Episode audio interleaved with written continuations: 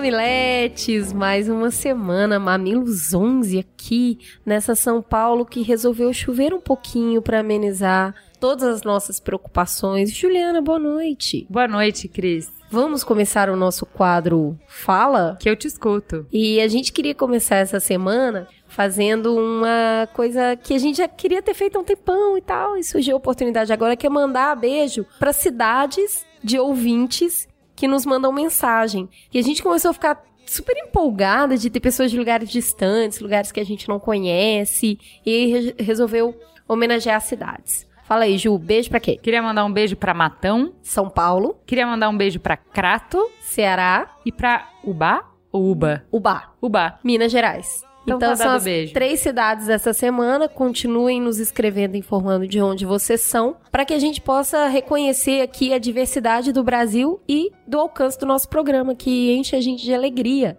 Entrando nos e-mails, falando sobre a semana passada, quer começar, Ju? Eu queria, lendo o e-mail do Felipe, porque hum, o Felipe acabou nos lembrando de uma coisa muito importante, que acho que hum, ao longo do caminho a gente vai. A gente sabe, mas a gente vai esquecendo. Eu vou ler pra vocês, depois eu comento. Gostaria de dizer que acho muito bom que vocês tenham sempre a preocupação de mostrar várias opiniões sobre um assunto. Precisamos aprender a pensar de maneira diferente, com outra cabeça, outros valores. Mas também acho que precisamos saber voltar para nossa maneira de pensar e ver o que esse exercício provoca de mudanças ou não. Digo isso porque às vezes acho que algumas pessoas exigem demasiada neutralidade. Porém, quando ouço mamilos, é porque me identifico com a opinião de vocês. Não sempre, mas na maioria das vezes. Posso discordar às vezes de uma determinada opinião, mas admiro os valores. E não acho que eu busque neutralidade, porque não espero ouvir o mamilos e simplesmente sair informado sobre um assunto. Tem tantas mídias que fazem isso. Eu espero sair e das duas uma, ou ter encontrado voz e ressonância para aquilo que eu já penso, mas ainda meu pensamento está sem forma incompleto, então eu cresço e descubro. Não é que isso faz sentido? Ou espero sair provocado? No sentido de tentar pensar fora da caixa. É um esforço, mas sempre positivo porque existe um trabalho de apresentar o diferente sem agressividade. Vídeo exemplo do episódio do Partido Pirata. Isso é muito bom, e com neutralidade perdemos essa riqueza. Para resumir, quando ouço mamilos, o que mais quero é encontrar pessoas. Pessoas de verdade, humanas, que falam besteira, que às vezes erram, que falam palavrão, que dão risada, se emocionam, ficam com raiva, mudam de opinião, etc. Isso é ser gente. Isso é o melhor de vocês, essa humanidade. E falo de vocês duas, mas também dos convidados. Obrigado, porque sempre me sinto convidado a sentar na mesa e pensar junto com vocês. Nho, nho, nho. Vem cá me dar um abraço, Felipe. É, o Felipe acabou lembrando a gente de uma série de, de coisas do nosso proposta inicial que vai amadurecendo, né, ao passo que as edições vão passando. E assim, a gente começou bem despretensioso, depois se apaixonou pela ideia de trazer pontos de vista diferentes sobre o mesmo assunto, ser ou não imparcial sobre ele. E na verdade a gente é apaixonado demais pra ser totalmente imparcial, né? Não, e acho que, assim, primeiro que a gente não é jornalista, segundo que a gente não tem o tempo e a estrutura pra realmente apresentar as coisas com a seriedade, a profundidade. Gente, não dá pra fazer um documentário em dois dias com dedicação de oito horas de madrugada. Isso não existe, entendeu? Então, assim, é fazer o melhor que a gente pode, a gente realmente pesquisa, até é interessante mostrar pra vocês a diferença, que acho que todo mundo já sacou, mas algumas pessoas nos comentários ainda parecem meio perdidas, então vale o reforço, que a gente tem dois quadros diferentes, com propostas diferentes. A teta da semana, ela vai tentar explorar com profundidade algum tema. Então a gente busca ou trazer especialistas ou fazer uma pesquisa antes para pelo menos mapear a discussão. Nunca vai esgotar um tema porque a gente escolhe temas abrangentes demais, mas pelo menos trazer alguns dados novos, algumas perspectivas diferentes para o ouvinte. Já o Trending Topics é um quadro opinativo. E opinião, gente, que nem bunda. Cada um tem a sua. A minha até pode ser mais bonita que a sua, que geralmente é. E a da Paula é linda. Linda. Porém, não tem todo embasamento, porque a gente não vai conseguir é, se aprofundar em 20 assuntos na mesma Nem semana. quer, né? Não, Nem- nem, nem quer, o que na verdade. quer. E aí vocês acabam isso que eu acho legal, assim. Isso não quer dizer que eu não queira saber mais desse assunto, né? Então, por exemplo, vou aqui dar minha opinião, é, sem muito embasamento, que nem eu dei semana passada, sobre a questão da Petrobras lá, e veio um ouvinte, dois ouvintes, na verdade, um deles meu primo. Obrigada, Michael. Veio me falar que, Ju, mas peraí, o auditor não tem que saber valor, ele não vai questionar os valores, ele não vai fazer avaliação de bem. O auditor, ele vai lá, eles vão lá ver se tá sendo, as coisas estão sendo creditadas nas contas que deveriam. Fim, entendeu? Se era para fazer isso, tinha que ser uma auditoria independente. Tá aí, ó. Aprendi uma coisa a mais. Falei bobagem, desculpa aí, gente. Faz parte, é opinião, né? É, mas assim, ah, mas vocês não procuram embasamento para opinião? Gente, para tudo às vezes, né? Às vezes, às vezes dá, às vezes não dá, e aí eu vou aprendendo e vou mudando e segue o baile. É isso aí. Bom, no Fala Que Eu Te Escuto, eu queria destacar uh, sobre a pauta principal da semana passada, que era a, a ortotanásia e a boa morte, um e-mail tão delicado, tão bacana que a gente recebeu do. Vou tentar falar o nome certo. Marcel Koshiyama, que é de dois vizinhos Paraná. Beijo, dois vizinhos. Achei muito simpático, nome da cidade. E ele trouxe um e-mail lindo. Eu vou resumir, contar um pouco da história dele para vocês. Ele é um, o único profissional de saúde onde é, a eutanásia é totalmente permitida no mundo inteiro. Ele é médico veterinário. A atuação dele é em cardiologia e clínica médica de pequenos animais já é delicado, né? E aí ele contou pra gente que em 10 anos de profissão ele acabou precisando praticar poucas vezes a eutanásia, ele se sente agradecido por isso. Eu achei muito delicado a forma como ele fala dos pacientes. Ele não fala animais, ele fala pacientes e ele fala realmente, ele reforça o conceito trabalhado na área de saúde como um todo, que a capacitação é feita no sentido de salvar e que perder é sempre uma coisa feita à força, é na marra. E ele percebe, né, para algumas famílias, que o animal de estimação é um membro muito importante e perder traz um profundo sofrimento. Então ele conta um pouco da experiência dele, de como lida com essa perda, que é uma perda para a família, como ele também se sente quando isso acontece. Inclusive, ele fala que, como budista, ele tem um primeiro preceito que é não matar. O que conforta ele é acreditar que existe a possibilidade que os pacientes que ele não pôde curar ou salvar possam de alguma forma saber que somente ele não o salvou porque não tinha mais nada para ser feito. E ele traz um alerta que eu achei interessantíssimo, que é por causa da eutanásia e além de outras coisas nada glamurosas na profissão de veterinário, que médicos dessa área possuem quatro vezes mais chances do que a população em geral e o dobro de chance em relação aos profissionais de saúde de cometerem suicídio. Por causa disso, ele demonstra mais uma vez a sensibilidade que tem em relação à sua profissão. É, sempre fala para os alunos dele, é, ele foi professor num curso de medicina veterinária lá no Paraná, que antes de fazer qualquer besteira liguem para ele. Bonitinho, né, é cara? muito legal. Então, é, o que ele, ele termina a conversa falando que a, ele percebe a eutanásia como um explosivo.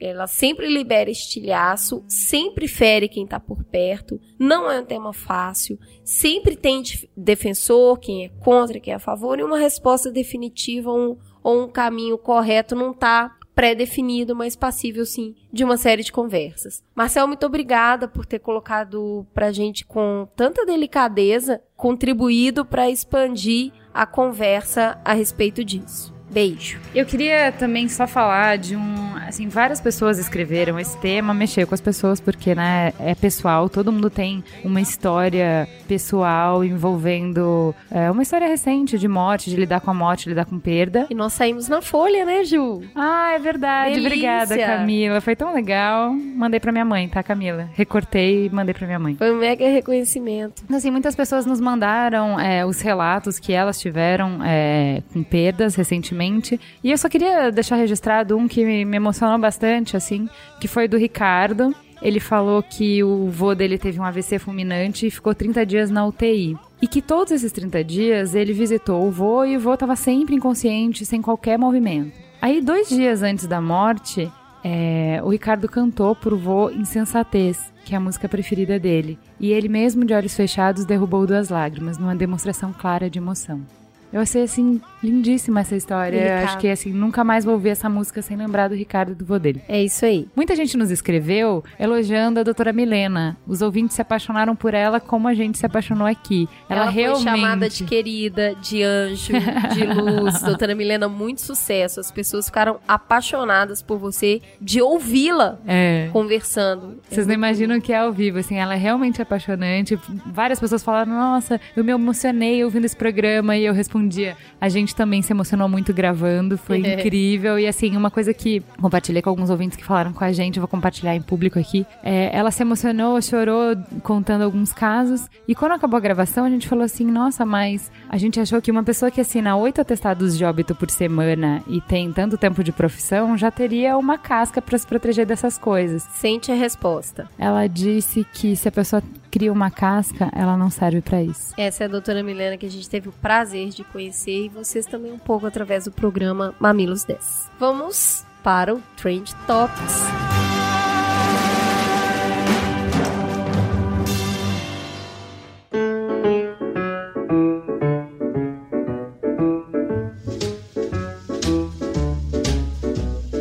Bom, a gente começa o Trending Topics com um assunto que vocês mais pediram pra gente falar. A gente é um tema muito importante, muito relevante. A gente tratou dele no primeiro episódio do Mamilos. Era assim, a gente ficou muito tempo sem falar disso. A gente precisa, falar de bunda. muita pesquisa, né? gente? Mas vamos falar de bunda, Vamos né, gente? Vamos falar da bunda da Paola. Isso. O bumbum da Paula Oliveira. Ele é lindo.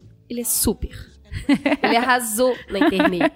Kim está arrasada com bunda de Paola.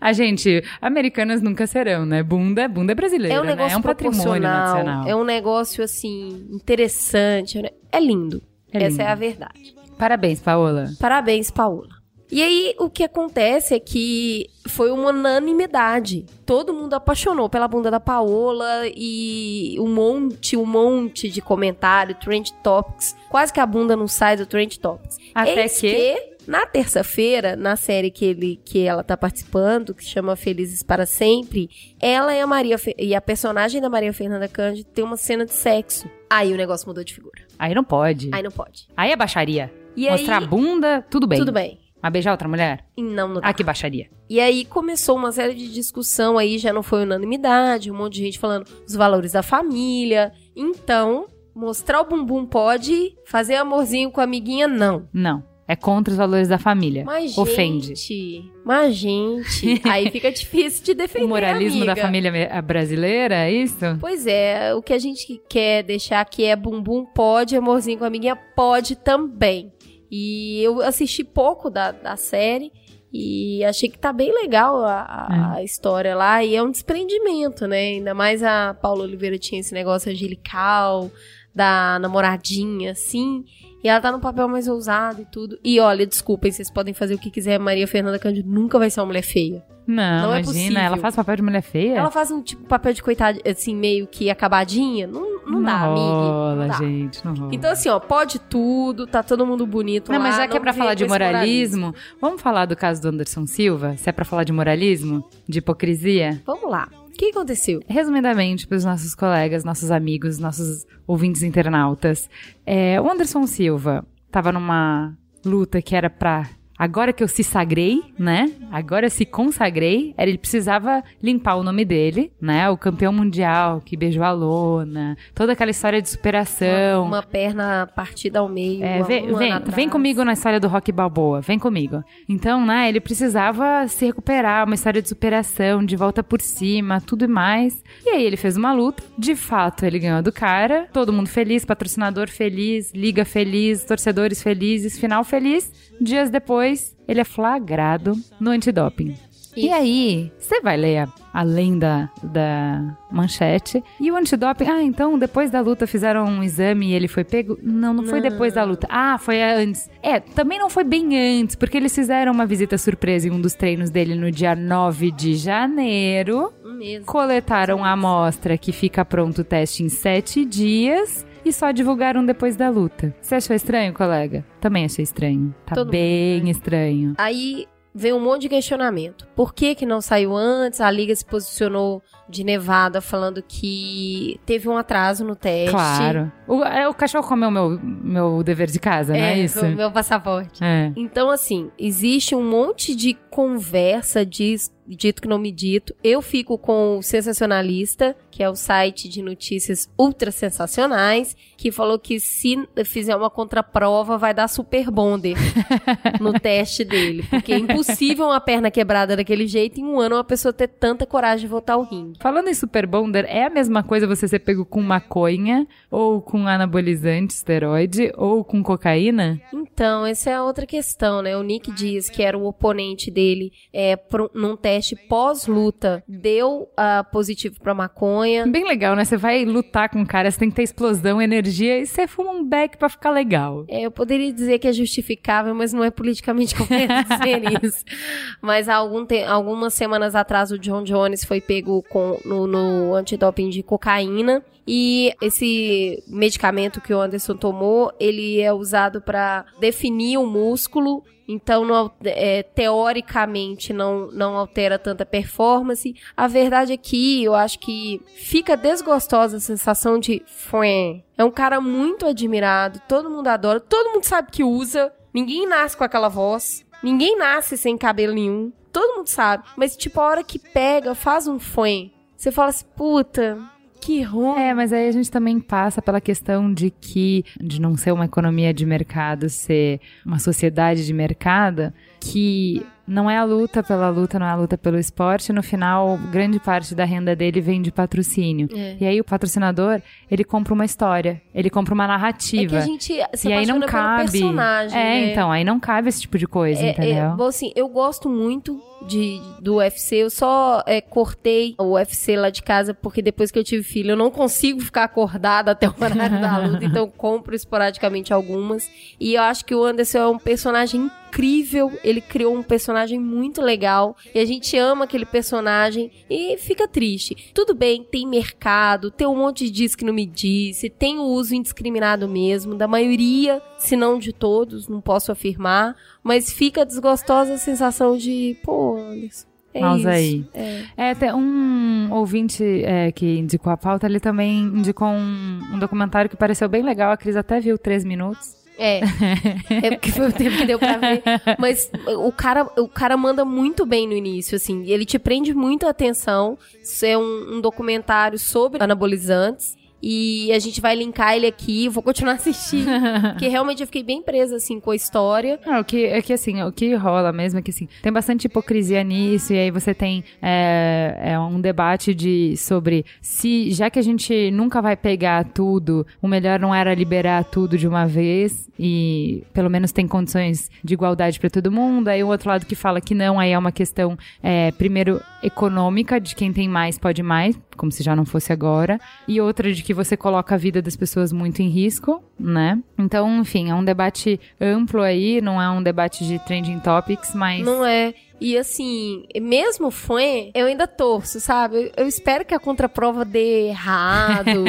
ou eu espero que ele passe um tempinho sem lutar por, pela suspensão e volte. Até porque você tava comentando, é, né? A suspensão Na verdade, é, assim. Tipo, é, muito pra boi dormir. É, porque assim, é, a suspensão que ele vai levar, leva uma suspensão de seis meses, que é o tempo que você precisa para se preparar e conseguir um próximo adversário. Então, não tem efeito prático nulo, assim. Mas assim, eu, o que eu acho que é pior, assim, o dano é feito pra imagem dele e ele vive disso. É. Então, no final, assim, se foi injusto, o dano já foi causado. E ele deu um monte de filho, ele é herói pra um tanto de criança. É ruim. É, é ruim. Todo mundo perde. Mas né? eu torço mesmo assim, eu espero que ele dê a volta por cima, faça mais uma luta que seja tipo o rock mesmo, Balboa, e aí ele aposente. Porque eu gosto de finais felizes. Sim. É isso. Anderson, para amiga que tá feio. Né? Isso.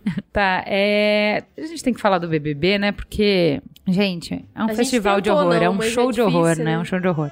Não, assim, nada contra o BBB, inclusive tem amigos que assistem, sabe aquela coisa? É, não, o, na verdade não tem nada contra, é, realmente, não, não assisto. Mas quem não assistir, porque eu não assisto nada, né? Como se eu tivesse tempo de ver TV, né? tipo, se eu não tô assistindo o UFC, não é BBB que eu vou assistir. Mas, é...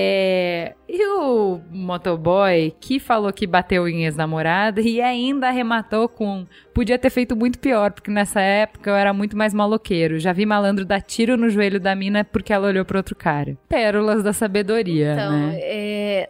Assim, o nome desse cara é Douglas. É um cara que. de- depois que saiu a matéria, eu fui tentar assistir alguma coisa pra ver mais. te- tentar mais ou menos o perfil É um cara, eh, dá para perceber pela forma como ele conversa, que não tem a mínima percepção de ação e consequência, sabe? Sim. Pessoa muito inconsequente. E ele foi eliminado essa semana e já saiu falando que ele é feminista, que isso aí é passado dele. Aí é pior ainda, sabe? Sim. Sabe pior ainda? Não, mas sabe o que eu queria? Eu trouxe essa, esse assunto pra pauta. É, eu acho super importante quando a gente vai falar de coisas machistas que você não fale sobre a pessoa, porque a pessoa é só um reflexo da cultura que ela tá, sabe? Assim, da mesma maneira que ele vomita bobagens, porque essas bobagens estão no caldo onde ele tá mergulhado, eu também vomito bobagens, entendeu? A gente vai aos poucos se conscientizando e mudando a cabeça, mas por mais que você pense de uma maneira ou de outra, a gente sempre tá repetindo é, bobagens porque a gente tá na mesma cultura. Então, é muito mais sensato discutir a cultura do que discutir o, o indivíduo, no caso, né, que tá propagando essas besteiras. Porque, assim,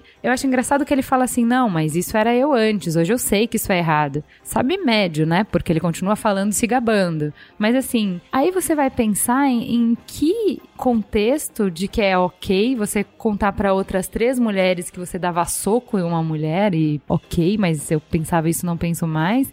E assim, e pensar que essa mesma cultura que violenta mulheres, ela também é muito violenta pro homem, né? Porque por que, que ele bateu nessa mulher? Porque ela humilhou ele em público. E não pode fazer isso. É, eu assisti... Você é homem, sabe? Eu você não pode ser humilhado. Você não pode ser colocado numa situação em que você é menos. Não pode. ela, ela provoca ele em duas situações. E aí, é claro, é a palavra dele, né? E aí, a situação que ele coloca é extremamente provocativa. E aí ele falou assim, não me aguentei. Sim. né? Aí ele até fala que da segunda vez, ele chegou a entrar no carro e falou, não, não posso deixar isso assim. Sim, mas, cê- mas você entende que é isso? Que assim, que é uma cultura que também oprime o cara, porque o cara tem que ser o valentão, porque se ele levar desaforo pra casa, ele é babaca. É. Ele é um babacão, sabe? A pergunta que eu queria fazer é o seguinte: se fosse um homem que tivesse exposto ele da forma como o menino expôs, e, e um cara enorme, não sei o que, ele ia bater do mesmo jeito. Ele podia até não bater, mas o peso ia ser o mesmo. Ele ia continuar com o peso de que ele é o babaca, porque ele se deixou ser humilhado em público, entende? O soco que ele deu. Ele deu o soco porque ela era mais fraca? Óbvio que sim. Mas mesmo que fosse um valentão provocando ele, a humilhação ainda era dele. Entendeu? Então, assim, é a mesma cultura que permite que o pai é, trate a filha com carinho e amor e o filho na base da pancada porque ele tem que aprender a ser homem. Sim. Então, essa cultura, É ela não é boa ficar Ela é opressora. reafirmando. Sim, exatamente. Entendeu? Então, assim, ela não tem ninguém ganhando nessa cultura, Não, não entendeu? tem. Não, assim, eu não acho que ele é santo, mas eu acho que tá todo mundo perdendo, entendeu? É, a gente já conversou sobre isso em alguns momentos, sobre o quanto precisa de um, um movimento rompedor pro homem também. É, né? que todo mundo sai ele- ganhando, né? Que, que é, que é isso mesmo, que todo mundo saia ganhando e que o cara não se sinta na obrigação de, de ser o valentão. Ele- Se ele for um babaca, ele é um babaca, ponto. Mas que ele não esteja fazendo algo pra, pra reafirmar uma cultura É, que foi imposta a ele. É, exatamente. Fica aí a gostosa sensação de ter visto os dois lados aí, ou pelo menos tentar ampliar um pouco esse assunto, que um dia, fatalmente, vai ser teta desse programa. I love you so.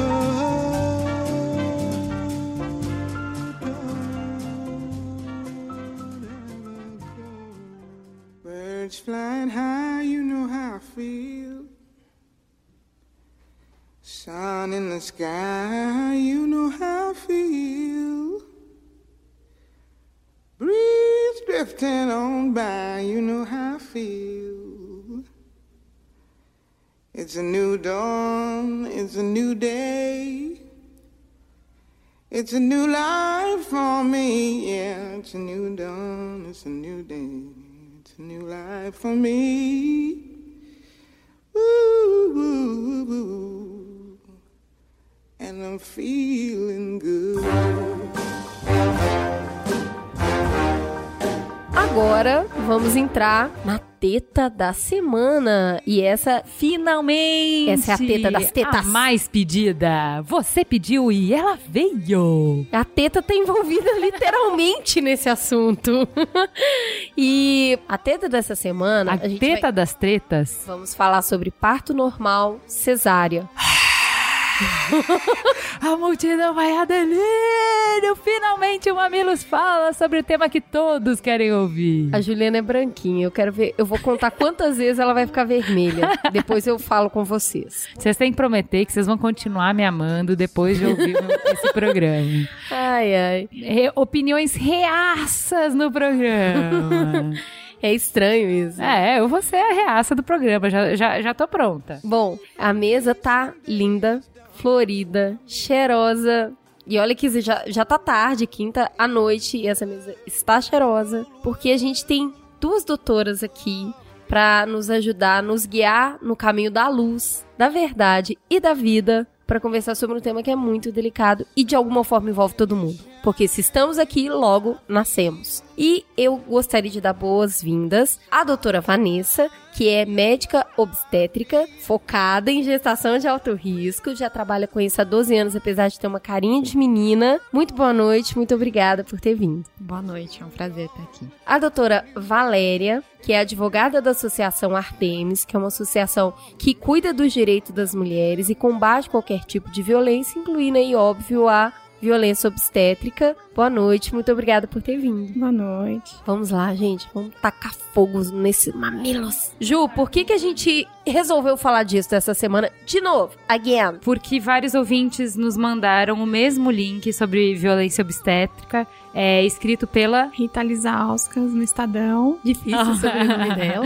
Não, isso é ajuda dos universitários, sabe? Doutora Vanessa. Que eu, por acaso, não consegui nem terminar. Eu comecei a ler e quando ela começou a ficar muito gráfica, eu não, não consegui. Eu, assim, eu realmente parei bem no início do artigo, porque tava, era bem violento. Então, assim, as pessoas queriam muito que a gente falasse sobre isso. Pronto, vamos falar sobre isso. E a primeira coisa, eu queria que a gente começasse falando assim, por que que esse assunto veio à tona com tanta força? Que, assim, é, faz acho que uns três anos que se fala muito sobre isso e o movimento só cresce e só ganha mais força. Então, eu queria que você desse um pouquinho do histórico dessa polêmica cesárea versus parto normal. A discussão parece ser mais recente, mas ela já vem sendo apoiada pelos profissionais de saúde. Na, por volta dos anos 80, muitos profissionais de saúde se engajaram em estabelecer cientificamente os procedimentos dentro do Ministério da Saúde para que retomasse, então, um posicionamento mais favorável de estímulo ao parto normal. É, no final dos anos 90, houve uma necessidade de se fazer uma CPI de mortalidade materna. Então, teve um desdobramento histórico de pessoas envolvidas nisso e, na verdade, uma re- demanda reprimida mesmo das mulheres que foram passando por essas experiências de parto mais difíceis e as suas filhas hoje também passando por experiências difíceis e às vezes sem opção. A opção mais é, mais atraente seria a cesárea, né?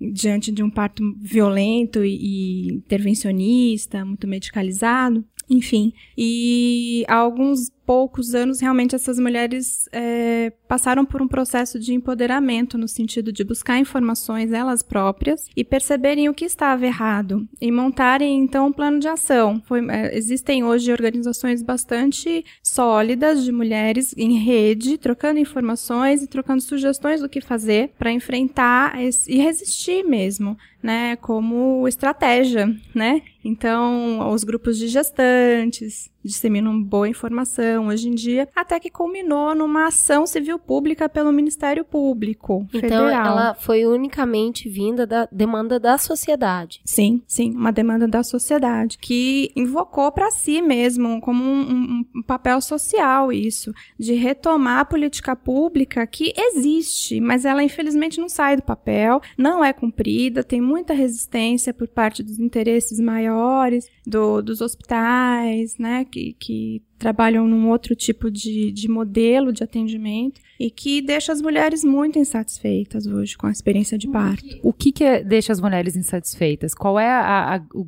o grande problema que se enfrenta hoje? a comparação de que o desfecho da cesariana seja o mesmo do que o desfecho de um parto normal. Né, sem informar devidamente os riscos associados à vida da mulher, decorrentes do próprio procedimento, e os riscos é, impostos ao bebê, né, que o maior risco é a prematuridade, 25% dos óbitos na primeira infância são decorrentes de prematuridade. Né, esses são dados oficiais do Ministério da Saúde. Um, e, e, geralmente esse tipo de informação não é colocado na mesa para que a mulher possa definir o procedimento, né? A gente ouve as pessoas falarem apenas do medo da dor, né? E também Sim. sem oferecer opções é, interessantes para o alívio dessa dor, né? É mais prático tratar da dor já no procedimento cirúrgico com um anestésico mais pesado, enfim. E eu acredito que hoje as mulheres não querem é, só isso, né? Elas querem vivenciar toda essa potência que vem com o parto, no sentido de realização feminina mesmo. Até para a gente nortear um pouco o assunto, eu gostaria de pedir para a doutora Vanessa nos auxiliar a entender a diversidade que existe quando a gente está falando de parto. Tem humanizado, tem o cesárea, tem o normal? Não, não tem. É, tem muita nomenclatura aí. Como que a gente organiza essa taxonomia? Há uma, uma diversidade muito grande, né, de nomes, de termos aplicados, né, ao, ao nascimento. O parto normal, o parto natural, é aquele que acontece sem intervenção nenhuma de ninguém. A mulher é apenas apoiada ponto de vista afetivo e estrutural, né? E observada durante esse processo. Segura na mão, amiga! Uhum, é esse, é né? É esse. E você observa se há se, indícios de que alguma anormalidade venha a surgir, para aí sim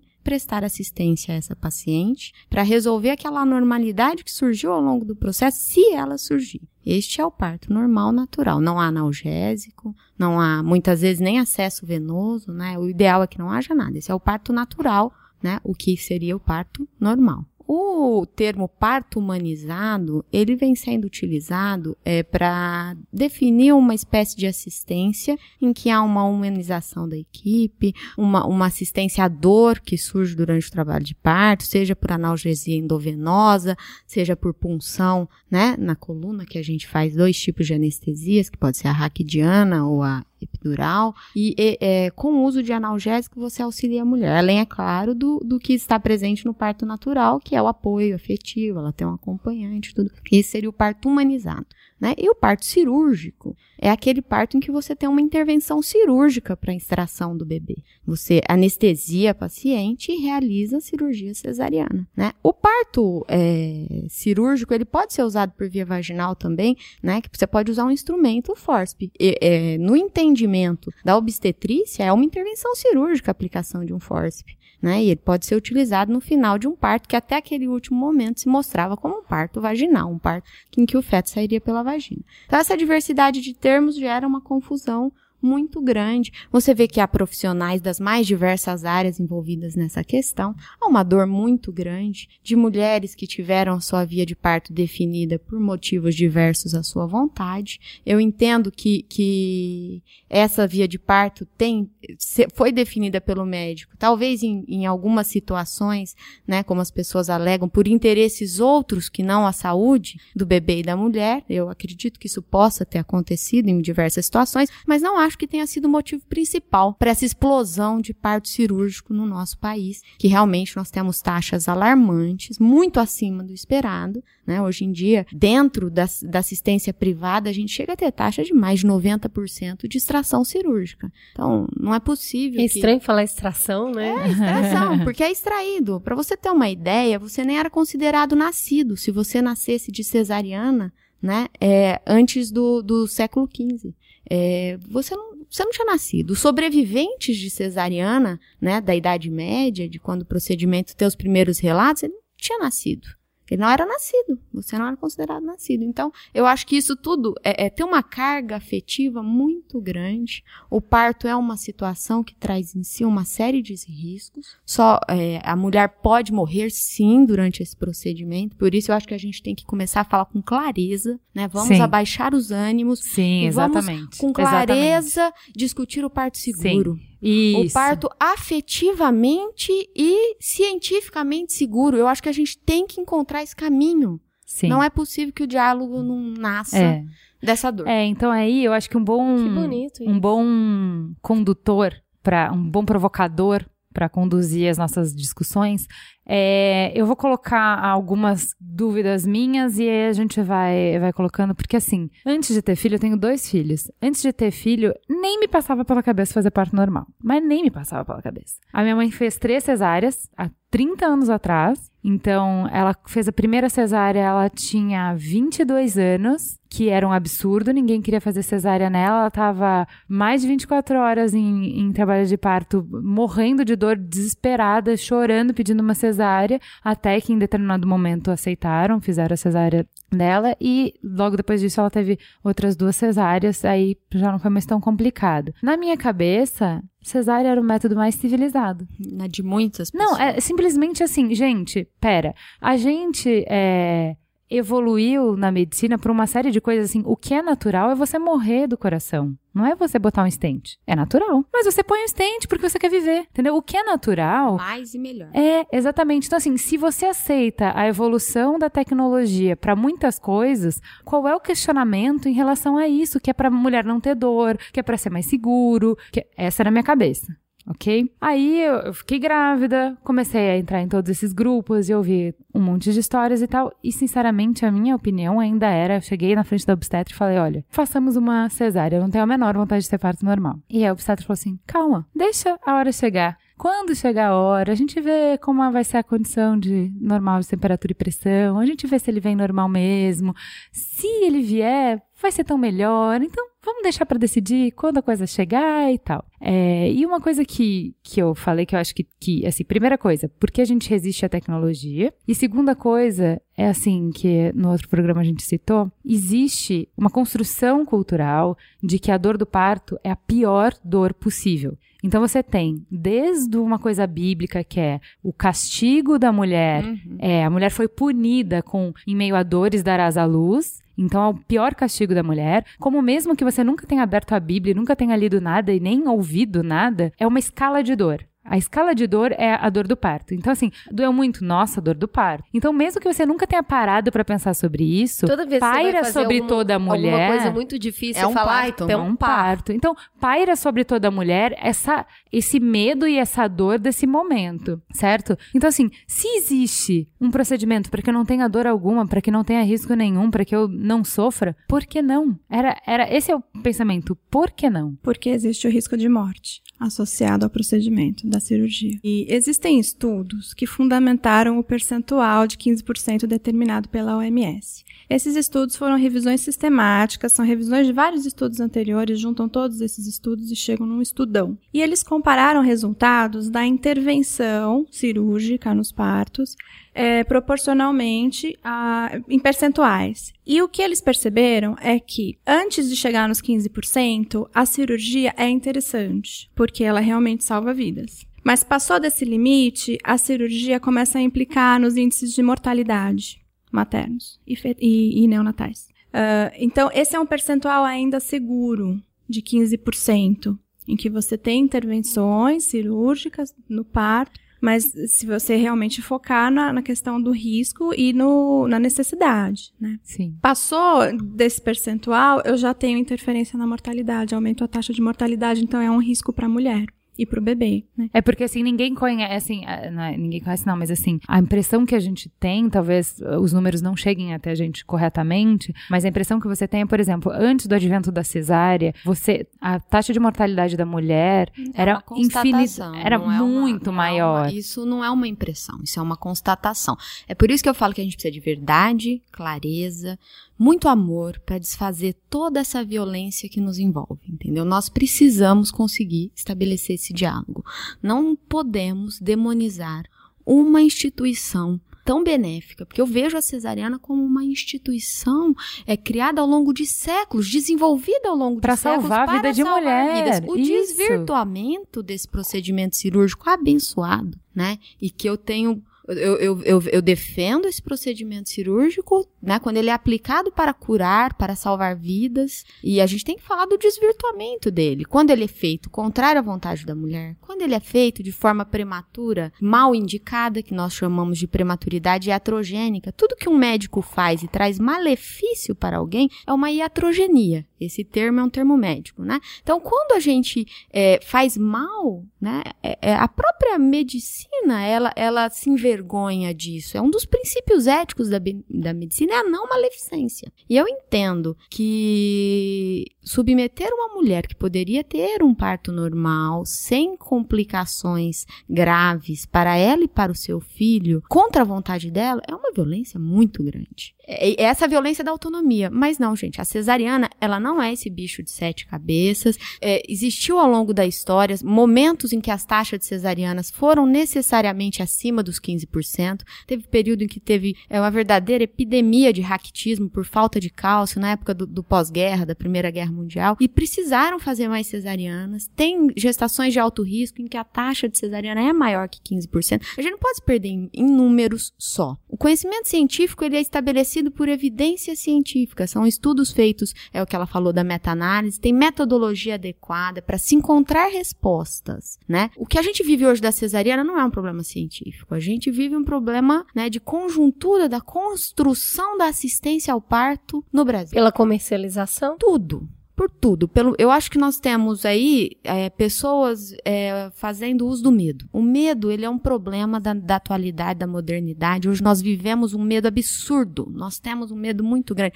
Parece uma pinta em você, você já acha que é um melanoma e você vai morrer em duas semanas, aí você já quer fazer o exame ontem, né? Então, e, e o medo da morte no parto, ele foi indevidamente usado. Eu, eu tenho certeza. E a construção da assistência obstétrica, dos hospitais, dos convênios, ela acabou desvirtuando muita coisa. Eu nasci no meio desse pandemônio, né? Eu me formei, me construí como médico no meio deste pandemônio e eu não vou não quero sair da assistência obstétrica, eu amo o que eu faço. E tem espaço, né? Para mim, parto normal é aquele em que terminam bem a mãe e o bebê.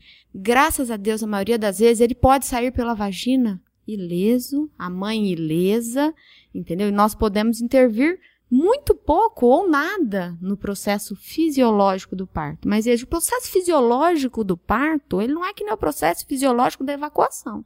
Por favor, Vamos ter clareza. É uma situação em que eu vi mortes. Sim. Eu vi mortes por falta de recurso. Eu fiquei dentro de uma maternidade que fazia 1.200 partos por mês, por cinco anos, coordenando a parte médica da obstetrícia com taxa de cesariana de 15%. O amparo maternal, na época que eu estava lá, de 2005 a 2009, tinha taxa de 15%. E mesmo assim as mães eu morriam. Vi a morte. Sim. Eu vi a morte. Eu vi a morte. E eu, dentro da quinta maior cidade do mundo, eu vi a morte por falta de sangue entendeu? 20, 30 chamados, é, é, na, nas estruturas do Estado que deveriam vigiar isso. Depois a gente vai se explicar na delegacia de homicídios, a gente vai lá falar, entendeu? O médico passou a noite inteira espremendo é, bolsa de, de soro, de, uma bolsa de sangue que precisava de 10. Então, a gente tem que falar, é, o, existe uma violência obstétrica? Existe contra paciente, contra muitos médicos obstetras. Tem pessoas boas realizando o seu, tentando realizar o seu trabalho, que é desvirtuado por interesses outros, vários, vários. Por exemplo? Interesses financeiros, né? Falta de recursos, de infraestrutura, equipes insuficientes, material insuficiente. O médico não quer ver morrer. Gente, Esculápio nasceu por cesariana, conta a mitologia grega tá? Foi Apolo que fez uma cesariana, a mãe dele estava na, na fogueira e o deus da medicina nasceu por um parto cesariana antes da cesariana existir, certo? Não tinha cesariana, a técnica cirúrgica não existia e não tinha relato da cesariana, mas ela já existia na mitologia grega, assim como Artemis, né? Então, a mitologia grega já trazia isso. Esculápio veio de uma cesariana. O, o médico, ele não quer ver a morte, ele quer, ele quer evitar a morte. E às vezes a gente para evitar a morte, a gente é muito intervencionista. Sim. Então eu acho que sim que temos que envolver pessoas menos intervencionistas, mas não podemos desligar a luz amarela do parto, porque o parto mata. É, então, é isso que eu queria falar, assim, a gente sabe, por exemplo, toda vez que você for ouvir uma história, ler uma história de antes da cesariana, antes do advento da cesariana, sempre tem um personagem que ou é órfão ou é viúvo porque a mãe ou a esposa morreu. morreu. No parto. Assim, a morte no parto ela era uma coisa muito presente na vida das pessoas. É todo mundo tem, assim, todo mundo tem relatos de alguém que morreu no parto, de uma criança que morreu no parto. Então, assim, isso era uma coisa muito mais presente do que hoje em dia. Hoje em dia, querendo ou não, isso não é mais tão presente pra gente, né? Então, assim, primeiro, eu acho essencial esse contraponto de não vamos demonizar a cesariana. É, é muito importante. É uma coisa que ficou muito forte pra mim. Eu li um livro do Médicos Sem Fronteiras que eles chamaram escritores para visitar as ações deles e cada um escreveu sobre o que viu. E uma das ações, uma das missões, era num lugar super ermo na Ásia, uma- um vilarejo assim onde não conseguia chegar médico porque era muito ermo. E o problema deles era um problema de que não tinha médico para fazer parto. Então, é, como todos os partos eram feitos em casa, as mulheres tinham um problema de bexiga, de é, Queda de bexiga. queda de bexiga. E aí elas se tornavam párias sociais. Porque elas ficavam com cheiro de urina, então isso era, pra elas, assim, é, isso era o grande problema. Então, eles passavam, assim, por nevasca, por é, montanhas inatingíveis, nanana, tudo pra levar um médico pra um parto. Então, quando eu vejo a- ativismo de não queremos médico, quero ter o meu filho em casa e blá, blá, blá, eu sempre lembro dessa história do Médico Sem Fronteiras, sabe? Se o médico não fosse necessário, se a gente pudesse simplesmente acocorar e ter filho e tava tudo bem, sabe? Se, pra quê, sabe? Pra quê Médico Sem Fronteira? É, eu acho que é, até a, a doutora Valéria pode colocar isso muito pra gente. A gente tem hoje um, um retorno, né? Até eu acho que pelo, pela, um pouco, pela descredibilidade que a medicina, enquanto essa desvirtuação está trazendo, as mulheres estão começando a ir para suas casas para terem filhos. Não só por isso, mas também pelo aconchego do seu lar. É, a intervenção é uma, uma intervenção médica, é uma coisa que a gente discutiu a semana passada e volta aqui. A medicina não precisa ser intervencionista em tudo, ela pode ser uma associada, uma Ela pode observadora. ser uma cuidadora, né? Eu gostaria de perguntar para a doutora Valéria, que trabalha lá empoderando mulheres, né, trazendo para essas mulheres uma consciência de si, e eu me lembro disso porque no programa que a gente pincelou, uma ouvinte escreveu, e eu me vi muito no que ela falou. Eu fui criada numa região bem humilde, estudei em escola pública, e a- quando eu tava ficando mocinha, eu lembro de passar. Não, ficando mocinha, tô velha. Hã? Mas é, iam assistir pessoas na, na escola, não lembro quem era, mas eles passavam uns filmes horríveis e falavam: É isso aí que vai acontecer se você engravidar. Olha só o que que acontece. Eu vi isso. Era tipo uma praga que estavam rogando em você. Então a gente, é, aquela. E, e essa ouvinte relatou que ela passou por isso também. A gente já cresce com aquele negócio do tipo, tá louca? Olha que horror. E hoje a gente tá vendo um questionamento disso. Então eu queria que você contasse um pouquinho do trabalho que é feito lá, do, da importância desse empoderamento da resgate mulher. do parto, né? O e- renascimento do E parto. principalmente isso atingindo a classe C. A gente fica muito aqui classe A, B, São Paulo, região Oeste. Esse empoderamento acontecendo de uma forma maior. Co- Como, que, isso- como que a associação vê isso hoje? Olha, eu posso falar também da minha experiência pessoal, né? Porque eu também sou mãe, eu me deparei na minha primeira gestação com essa realidade dos partos, com a- o excesso de intervenções como modelo, né, atual, e eu queria muito fugir desse modelo intervencionista. Eu também tinha essa contaminação dos- das cenas de parto que eu tinha visto na vida, nos filmes e novelas, sempre com muita dor, com muito sangue. E eu tive um parto humanizado, hospitalar, meu primeiro filho, e eu percebi que não precisava ser assim, tão negativo. A experiência não precisava ser com tanta dor, com tanto corte. Eu não tive nenhum corte, não tive nenhum tipo de laceração. Respeitaram a minha fisiologia, o meu tempo. Eu pude ficar numa posição vertical, é, pude andar, que é muito importante para o a início evolução foi a sua escolha de ou houve uma orientação para que você. Não, foi a minha escolha e eu busquei. Você já foi empoderada. Não, eu fui montando esse empoderamento aos poucos, é, com as informações, com as experiências de outras mulheres que tinham vivido aquilo também. E eu percebi que era possível e escolhi um ambiente hospitalar para lidar com todo o risco envolvido. Né? E o resultado foi muito bom, foi uma experiência muito transformadora, realizadora, como é para toda mulher, né? Passar pela maternidade. Mas o que você disse a respeito do retorno da mulher para esse parto mais natural, pensar na sua própria casa, ou como um ambiente adequado para ter o filho, a gente vê isso todos os dias, e depois eu passei por isso nos meus outros partos também, eu tive parto domiciliar depois, porque no hospital você ainda tem regras, tem protocolos, é, os hospitais até hoje não permitem que a gestante ande, que a gestante tome água, que, coisas muito simples e que, por exemplo, o Ministério da Saúde deixa livre, ele coloca por escrito que a gestante tem que andar, tem que tomar água, receber alimentação adequada, tem que ter acesso ao seu acompanhante durante o pré-parto, todo o trabalho de parto e o nascimento em si, a hora do nascimento. Tem sutilezas, por exemplo, nas portarias do Ministério da Saúde, que dizem que quando o bebê nasce, os procedimentos têm que ser postergados para depois do primeiro olhar do bebê para sua mãe e para o seu pai. Olha que sutileza, né? E, e, hoje a gente não tem isso no ambiente hospitalar. Então as mulheres, elas estão percebendo toda essa resistência e elas preferem mesmo é, até conviver com o risco envolvido do nascimento, às vezes sem assistência adequada dentro de casa, mas para fugir desse modelo tão é, intervencionista. Então aí agora eu queria falar, né, assim, eu achei muito interessante assim você colocar, eu acho que tem um pouco do fundo disso, sabe? De você relembrar, gente, faz muito tempo que a gente não convive com um nascimento matando, com um parto matando, e é que nem vacina. Você acha que não é mais perigoso, que pode fazer em casa, que tudo bem. E assim, fale um pouco sobre o que você acha sobre parto em casa. Veja, o parto domiciliar, ele existem alguns estudos, né, evidências científicas, né, que aumentam o risco de mortalidade materna e neonatal. O Colégio Americano de Obstetrícia e Ginecologia, ele tem uma opinião, né, do comitê já estabelecida com evidência nível 1, que há um aumento da mortalidade de bebês e de mães. Eu acho que a mulher ela precisa saber disso.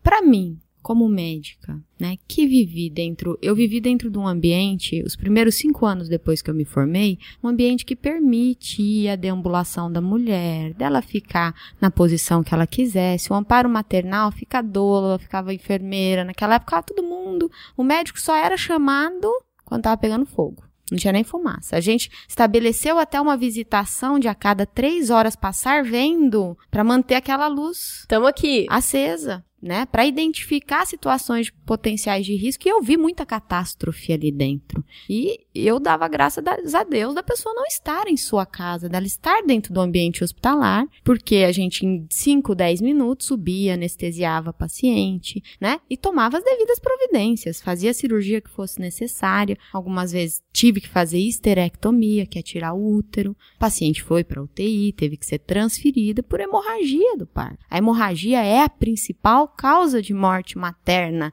E você, a mãe, ela perde no parto meio litro de sangue fisiologicamente. Ela tem um aumento do volume sanguíneo que já é pré-parto, né, durante a gestação, para suprir essa perda, né? Só que se ela sangrar em demasia, ela entra num estado de choque. E o choque, por falta de sangue, mata. O choque hipovolêmico mata. E muitas vezes ela chega já no hospital numa situação em que a gente não consegue transfundir. Então, eu vejo, eu tenho pavor de, de, de, pensar que alguém possa morrer é, é, durante um, uma coisa tão linda que é o nascimento. Eu não quero que isso aconteça, que isso aumente. Acho que a gente tem que encontrar formas de construir lugares seguros de assistência com assistência multidisciplinar, com envolvimento de outros profissionais, né? Para a gente poder devolver a sensação de normalidade do parto sem o risco, sem a morte que ela estava dizendo. E já tem metas. Pra, é, já... eu queria falar do, do projeto Cegonha no Rio, que é da Prefeitura do Rio, que é de um espaço humanizado, Isso. então, com decoração bonitinha nas paredes, com iluminação, com musiquinha, com bola para mulher andar, para mulher passear. Quando ela entrar na hora do parto, aí ela vai para a sala do parto, no, no, processo de expulsão mesmo, que o processo do parto ela pode escolher qual é a posição que ela vai ficar, que ela vai ser apoiada é, pelo acompanhante dela. Então, enfim, tem todos os benefícios de um parto humanizado, de tentar fazer dessa experiência, da mulher ser protagonista, de fazer dessa experiência o mais é, orgânico possível, sendo que você tem uma estrutura hospitalar, se alguma coisa acontecer, ela está ali amparado por uma estrutura hospitalar. Veja, ainda assim, eu defendo o direito da mulher, é, é, de, dela decidir. Eu só acho que no Brasil hoje não tem como se fazer um parto domiciliar seguro numa classe C e D. Não tem. Como que ela vai se locomover? Que profissional que ela vai levar? Como que ela vai remunerar esse profissional para ir até a casa dela? Esses partos domiciliares custam muito caros, né?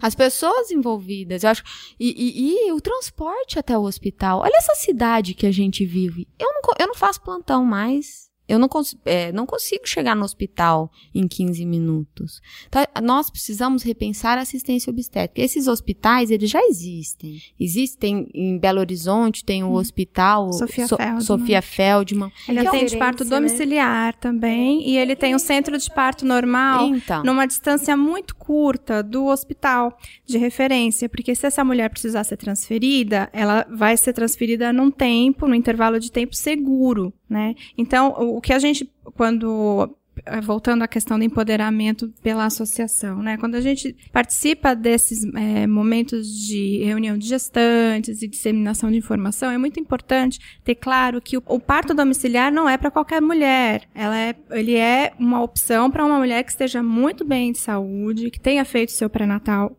é, corretamente, bem acompanhada, que tenha certeza do atendimento da equipe, né, no seu local, no, no, local que ela escolher, e que tenha certeza do, do trajeto de transferência, porque o risco existe. Né? Não é uma irresponsabilidade, é um risco calculado. Calculado, tem que ser calculado. O parto domiciliar não é para aquela mulher que está a duas horas de distância da cidade, não mesmo. É, na Europa, muitas mulheres optam por ter os seus bebês em casa, mas tem toda uma infraestrutura, inclusive com aparelho de, de ver se o bebê está bem, né? Tem aparelhagem em casa, tem profissionais preparados.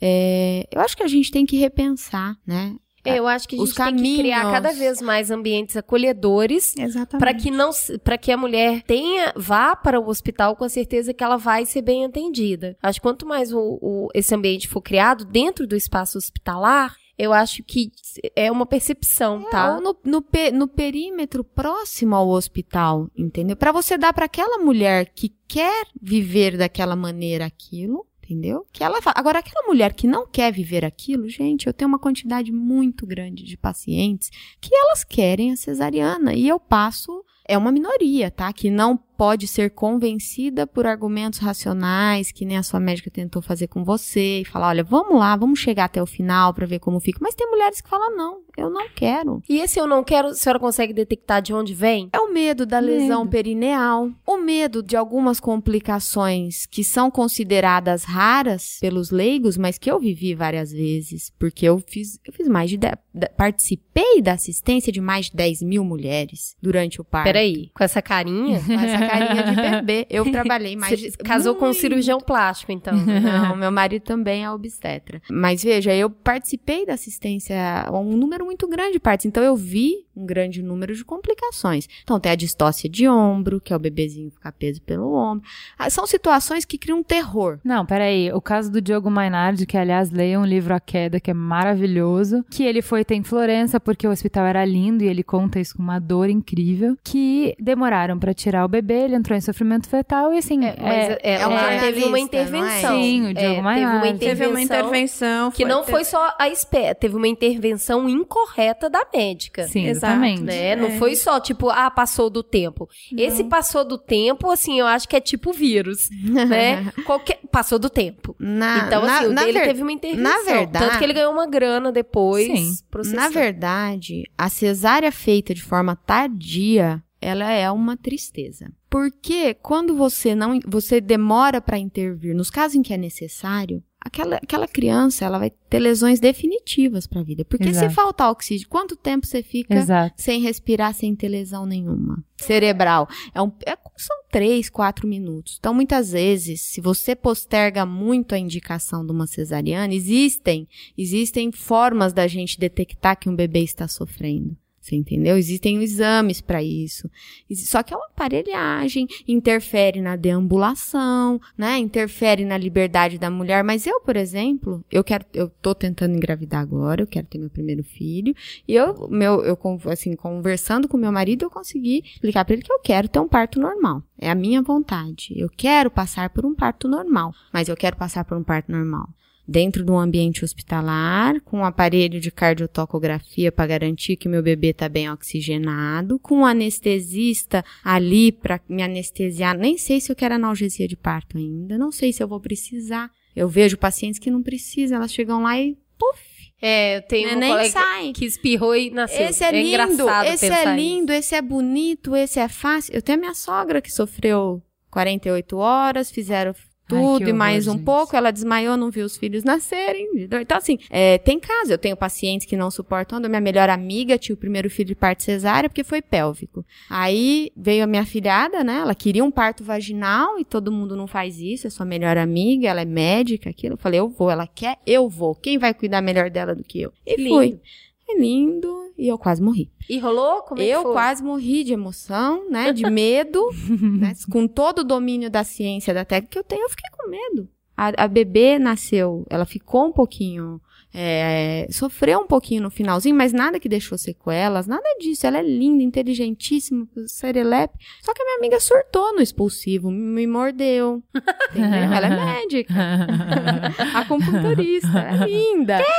né? Me mordeu, me mordeu. Que falou pra mim, arranca isso daí agora. Eu falei, você tem que fazer isso.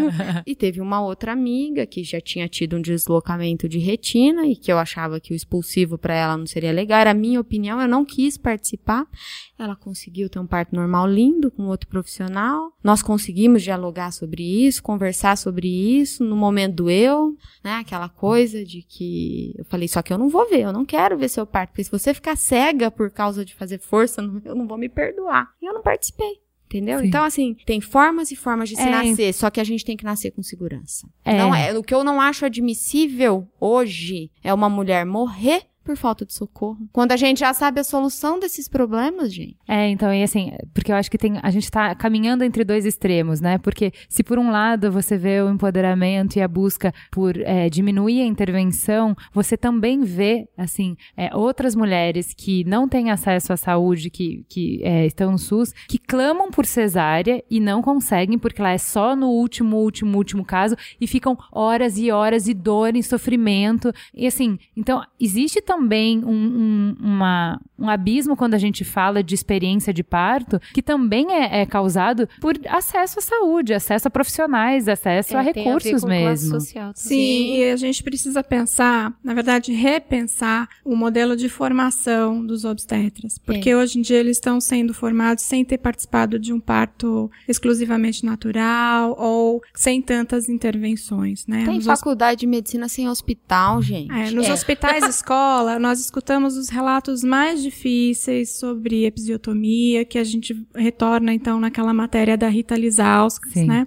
Ela falando sobre episiotomia, que as mulheres Peraí, só um pouquinho, você tem que fazer. falar o tecla SAP, o que, que é lá. episiotomia? Episiotomia, doutora me corrija se eu estiver Hum. errada, é um procedimento cirúrgico dentro do parto normal vaginal, em que vai ser cortado o períneo dessa mulher, o, o corte pode ser lateral, então em direção à perna, à coxa, ou em direção ao ânus, e isso aumenta o campo de atuação para a retirada do bebê. E se questiona hoje, não é uma, uma posição é, pacífica, mas questiona qual é a real necessidade da episiotomia, tendo em vista que existem experiências muito díspares de percentuais. Então, existem é, hospitais que praticam 15% de episiotomia, existem hospitais que praticam 100% de episiotomia, que são como se fosse um procedimento de rotina mesmo para todas. Existem hospitais de 0% de episiotomia. Nó- Nós conhecemos profissionais que têm um índice de 0% há 12 anos. Eles não fazem mais. Tem uma evidência científica de indicação absoluta de se fazer a episiotomia. Ela começou a ser utilizada. Porque, assim, é, muitas coisas a gente vai fazendo porque a gente vai vendo o outro fazer, né? Sim. Então, a, a episiotomia é mais feita do que ela é necessária. O objetivo dela inicial né, é evitar lesões em lugares que você não deseja. Então, você faz uma lesão direcionada numa área né? Em que você sabe que você não vai atingir reto, que você não vai atingir bexiga, porque antigamente você tinha muita explosão de reto, lesão de bexiga, mas é para um número pequeno de mulheres que você tinha isso. Então, o que que resolveram? Sem evidência científica, sem meta-análise, ah, pica, todo mundo que assim não machuca o ânus de ninguém. É, Ninguém é, é vai um ficar- preventivo meio bizarro. né? Bizarro, bizarro. É, É um assim, seis por meia dúzia, na verdade. E hoje a gente tem um posicionamento do- da Febrasgo realmente que é reconhecendo. Febrasgo? Febrasgo é a Federação Brasileira de Obstetrícia e Ginecologia. De que a, a episiotomia precisa ser usada com cautela, ela não pode ser usada de rotina. Exatamente. Ela é um procedimento que, quando bem feito e no momento adequado, pode salvar uma mulher de ficar com uma incontinência fecal, por exemplo. Certo? E se ela for feita rotineiramente para todo mundo, trata-se de uma lesão nas pessoas que não precisam. Você vai cortar alguém sem necessidade, isso é ruim. A pessoa vai ter que cicatrizar depois.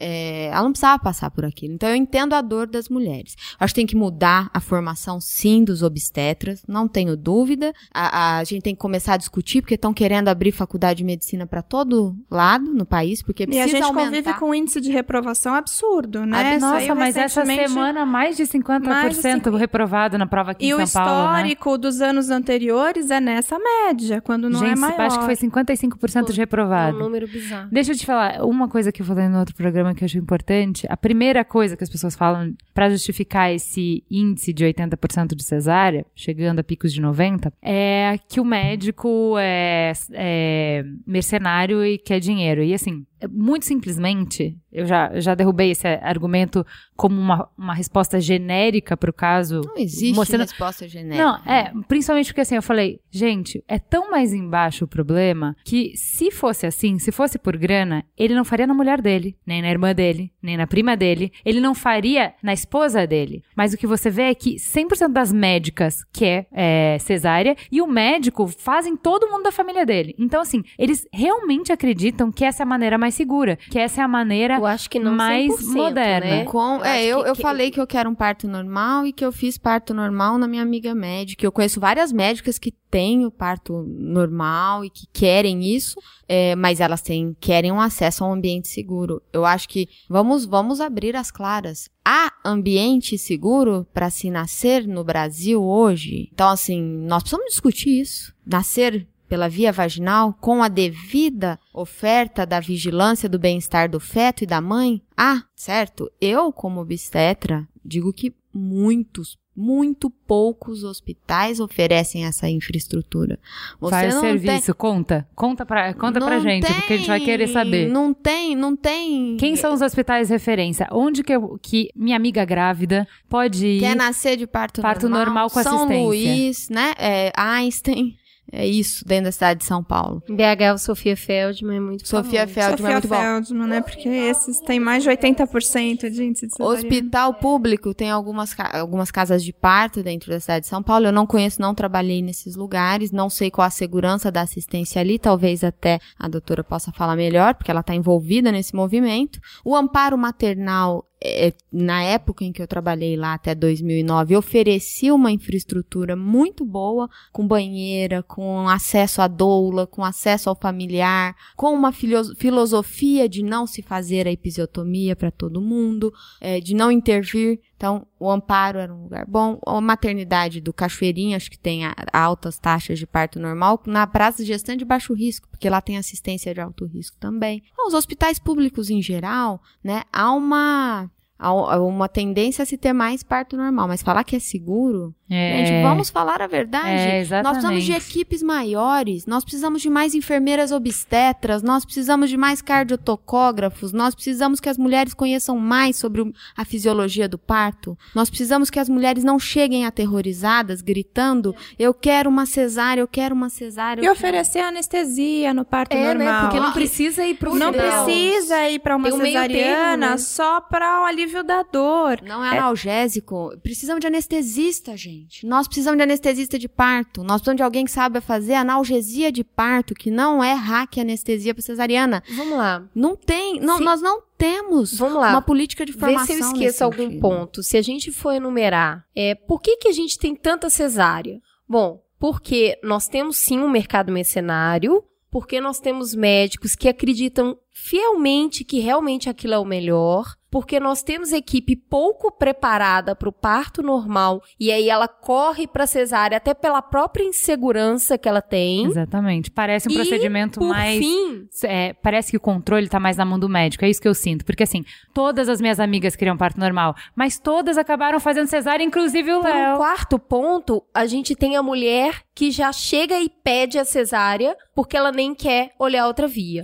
Então aqui, eu enumerei quatro assuntos que somados devem dar esses 80%. Acho que a gente tem muito pouca pesquisa muito sólida para falar qual desses quatro pesa mais. Então hoje eu acredito que a gente vai muito para os extremos. A gente vê a matéria horripilante que foi até que motivou voltar, que ela vai para o extremo, que é o médico despreparado ou o momento que vai o médico que infelizmente, né, porque tem ma- mal profissional em qualquer profissão, é o médico que visa exclusivamente tirar aquilo da frente para ganhar mais. Então, tem aquele extremo, tem o outro extremo que é a mulher que nem quer saber de parto normal, ela já E chega que lá tudo bem, gente, não vai ser com um decreto que você vai mudar isso, você vai ter que conversar com ela. Esses quatro pontos precisam ser combatidos, todos eles, eu acredito, de, de uma forma. Todos eles precisam de ações, todos eles precisam ser combatidos para que a gente diminua esses números. Diminua esses números de É, cesárea. e principalmente uma coisa que a gente precisa falar é assim: numa zona tão grande que é essa, com todos esses dados que a gente está falando, você tem que entender que é, ninguém. é, a decisão mais. Uma das decisões mais importantes, o momento mais importante da vida de qualquer pessoa é o momento que você vai ter um filho. É um momento que muda tudo na tua vida. Você não quer fazer nada de errado. Então, assim, a tua amiguinha escolheu cesárea, baixa a orelha. Ela pensou, ela foi atrás de uma série de informações, ela. ela É que ela, não, ela- viu? É que é isso que eu Cara, acho que gente, não, dá não, pra pera, afirmar. calma, calma. É assim, você quer parto normal, em casa, sem analgesia, Ai, meu Deus. bem, você quer cesárea no hospital porque a sua mãe morreu no parto e você quer cesárea e não quer ouvir outra coisa, bem, cara, autonomia escute, feminina.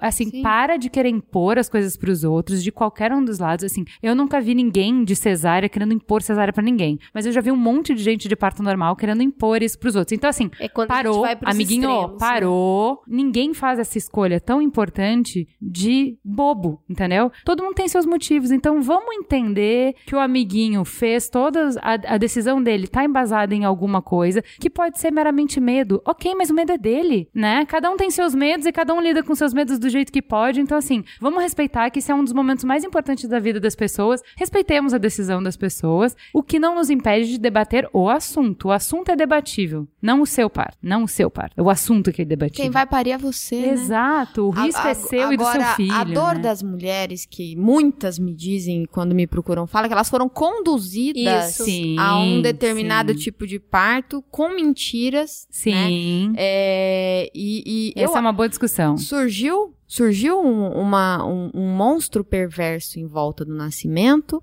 por todos esses fatores que a, que a gente disse, né? Da, da, da questão da estrutura hospitalar, do desconhecimento do próprio corpo, de não ter como garantir o bem-estar do bebê. Você entendeu? Sim. Você acha que eu sabendo que um bebê pode morrer, eu tô na dúvida se, que- se ele vai morrer ou não no parto, eu vou esperar pra ver ou eu vou arrancar Claro ele? que vai arrancar, eu vou gente. arrancar. E, e, assim, eu só me arrependi nas situações é, cruciais da assistência obstétrica da cesárea que eu não fiz. Claro. Mas é, eu, eu entendo essa dor que tá surgindo e eu nasci no meio desse, desse monstro. Acho que a gente tem que repensar tudo, mas com muita cautela, porque eu acho que o, o- esse excesso todo de cesariana ele tem que ser combatido, mas a mortalidade materna ela era muito maior antes de nós encontrarmos soluções para os problemas do parto e puerpério.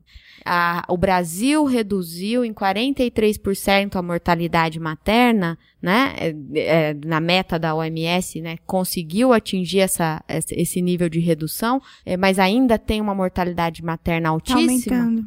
Não, e não é só por causa da cesariana, é falta de pré-natal na região norte. Eu morei um ano em Manaus, eu servi a Força Aérea Brasileira em 2003, eu vivi dentro da Amazônia. Não, as mulheres morrem por falta- falta de pré-natal. As mulheres morrem por falta de sangue. As mulheres morrem por falta de hum, assistência. Dentro da cidade de São Paulo tem uma epidemia de cesárea? Dentro do estado de São Paulo tem uma epidemia de cesárea? Tem sim. Tem e precisa ser revista não sei até onde vai a verdade desses, de, de, do, do, que me contam, mas um médico que marca quatro, cinco, seis cesarianas para fazer numa manhã de sábado é estranho, é estranho, e algumas pacientes falam. Então, existem essas queixas. Isso o Ministério Público está investigando e acho que tem que fazer mesmo. Sim, é, mas assim, isso é tratado como uma coisa pontual e não ser tratada no geral, como está sendo pode, feito, porque o que acontece? Não pode, Aí, porque eu não faço isso, eu não, não me botem num balaio. Não, não isso é e... é uma violência contra o, o, a maioria dos obstetras. É, é, se eles intervêm muito, eu acredito medo, que é por medo. E por, por despreparo, né? Despreparo de uma estrutura perversa que existe, que cresceu tem muito médico envolvido, né? É, é, nessa criação dessa estrutura, não tenho dúvida, assim como tem muito advogado, assim como tem muito economista, muito dono de hospital, muito político, né? Sim. Então essa estrutura ela cresceu toda. Nós temos que desfazer isso. É de alguma forma todo mundo é vítima. Nós temos que desfazer com diálogo. E com é. verdade. Vamos parar de balela. É. É, a, as causas, o que a cesariana aumenta a mortalidade é por causa infecciosa, né? E, e por tromboembolismo, porque aumenta o risco disso acontecer. Mas a cesariana hoje, a mortalidade dela, gente, é ridículo. Perto da mortalidade materna que existia antes dela e que foi resolvida por ela. Sim. Ela tá bom, participou. mas vamos lá. Hoje, se uma paciente chega e fala é, direto para você, eu quero cesárea, existe um trabalho de informá-la que existem outras formas? Eu que... faço isso. Todos os dias eu oriento dos riscos que existem e da possibilidade dela ter. Existe uma coisa que precisa ser feita também, desvincular o médico do pré-natal do par para, gente. Isso é uma coisa brasileira. Eu tenho que levar o meu médico porque ele e é esse o é um meu... modelo que não funciona. Não funciona para assistência funciona. ao parto. Por quê? Já fiquei nervosa, meu, gente. Parto, eu quero meu médico no parto. Eu não quero uma pessoa que eu não conheço. É Mas essa vinculação emocional com o médico Mas faz... me, me deixa com o meu médico, gente. Ele não é tá seu. Mas eu tenho é medo, eu tenho medo do parto, eu quero ele Você pode levá-lo, você pode levá-lo, mas... A sogra me concorda comigo, ela não, concorda, ela concorda tudo com bem. tudo. A minha melhor amiga me fez parar tudo aqui lá e eu fiquei fiquei lá cinco, seis dias esperando ela entrar em trabalho de parto. Ok, mas eu não. Se eu for fazer isso para todo mundo, a remuneração tem que mudar. Não dá para você achar que eu vou viver para você por, e, e, receber um insuficiente para comprar meus livros para estudar. Eu sou dependente química de livro. dependente química. Eu preciso estudar e estar tá me atualizando. Eu preciso, eu tenho minhas é, necessidades. Nossa, eu acho muito sincero. A isso. gente tem que falar claramente. Você, se o Brasil quer aumentar os números de partos normais, a mulher brasileira tem que saber que não dá para ter alguém 365 dias por ano, 24 horas por dia de plantão. Ou vocês vão querer que o obstetra não viva. É só casar com ele, né? Tem gente que faz isso, Eu que casa isso, com o obstetra. o modelo desses países que tem menores taxas de cesariana e taxas mais aceitáveis de mortalidade materna e neonatal é como a doutora Vanessa falou. Então a gente tem uma equipe que vai acompanhar essa mulher no pré-natal e uma outra equipe que trabalha em esquema de plantão para atender o, o nascimento em si, né? E não precisa ser um único profissional acompanhando uma única mulher, né? A, a equipe hoje tem que ser multidisciplinar e a gente sabe dos benefícios de ter um apoio multidisciplinar envolvendo o aspecto psicológico da mulher, envolvendo o atendimento emocional, suporte emocional emocional, porque o parto não é só uma vagina se abrindo para um bebê sair. Não é só isso. O parto tem outros aspectos profundos, psíquicos. A resposta fisiológica depende desses momentos psicológicos Se da preparo mulher. anterior. Existe uma abertura interna dessa mulher para receber esse filho, que não vai acontecer às vezes. É um portal não... transdimensional, né, gente? É uma coisa linda. Olha, eu tô falando, eu fico emocionada. Eu tive cinco partos. Eu tive dois filhos, né? Né, nascidos vivos, eu tive três abortamentos e os partos dos abortamentos, eles acontecem como um parto de um bebê vivo, como um parto de um bebê maior. É, eu vivi pessoalmente a, a, sensação da dor do parto é, sem analgesia, todos os partos foram sem analgesia, e eu posso dizer com segurança, a dor do parto de um bebê que morreu é muito maior. É maior. Pô, a dor não é maior. a dor não é proporcional ao tamanho Fala do bebê.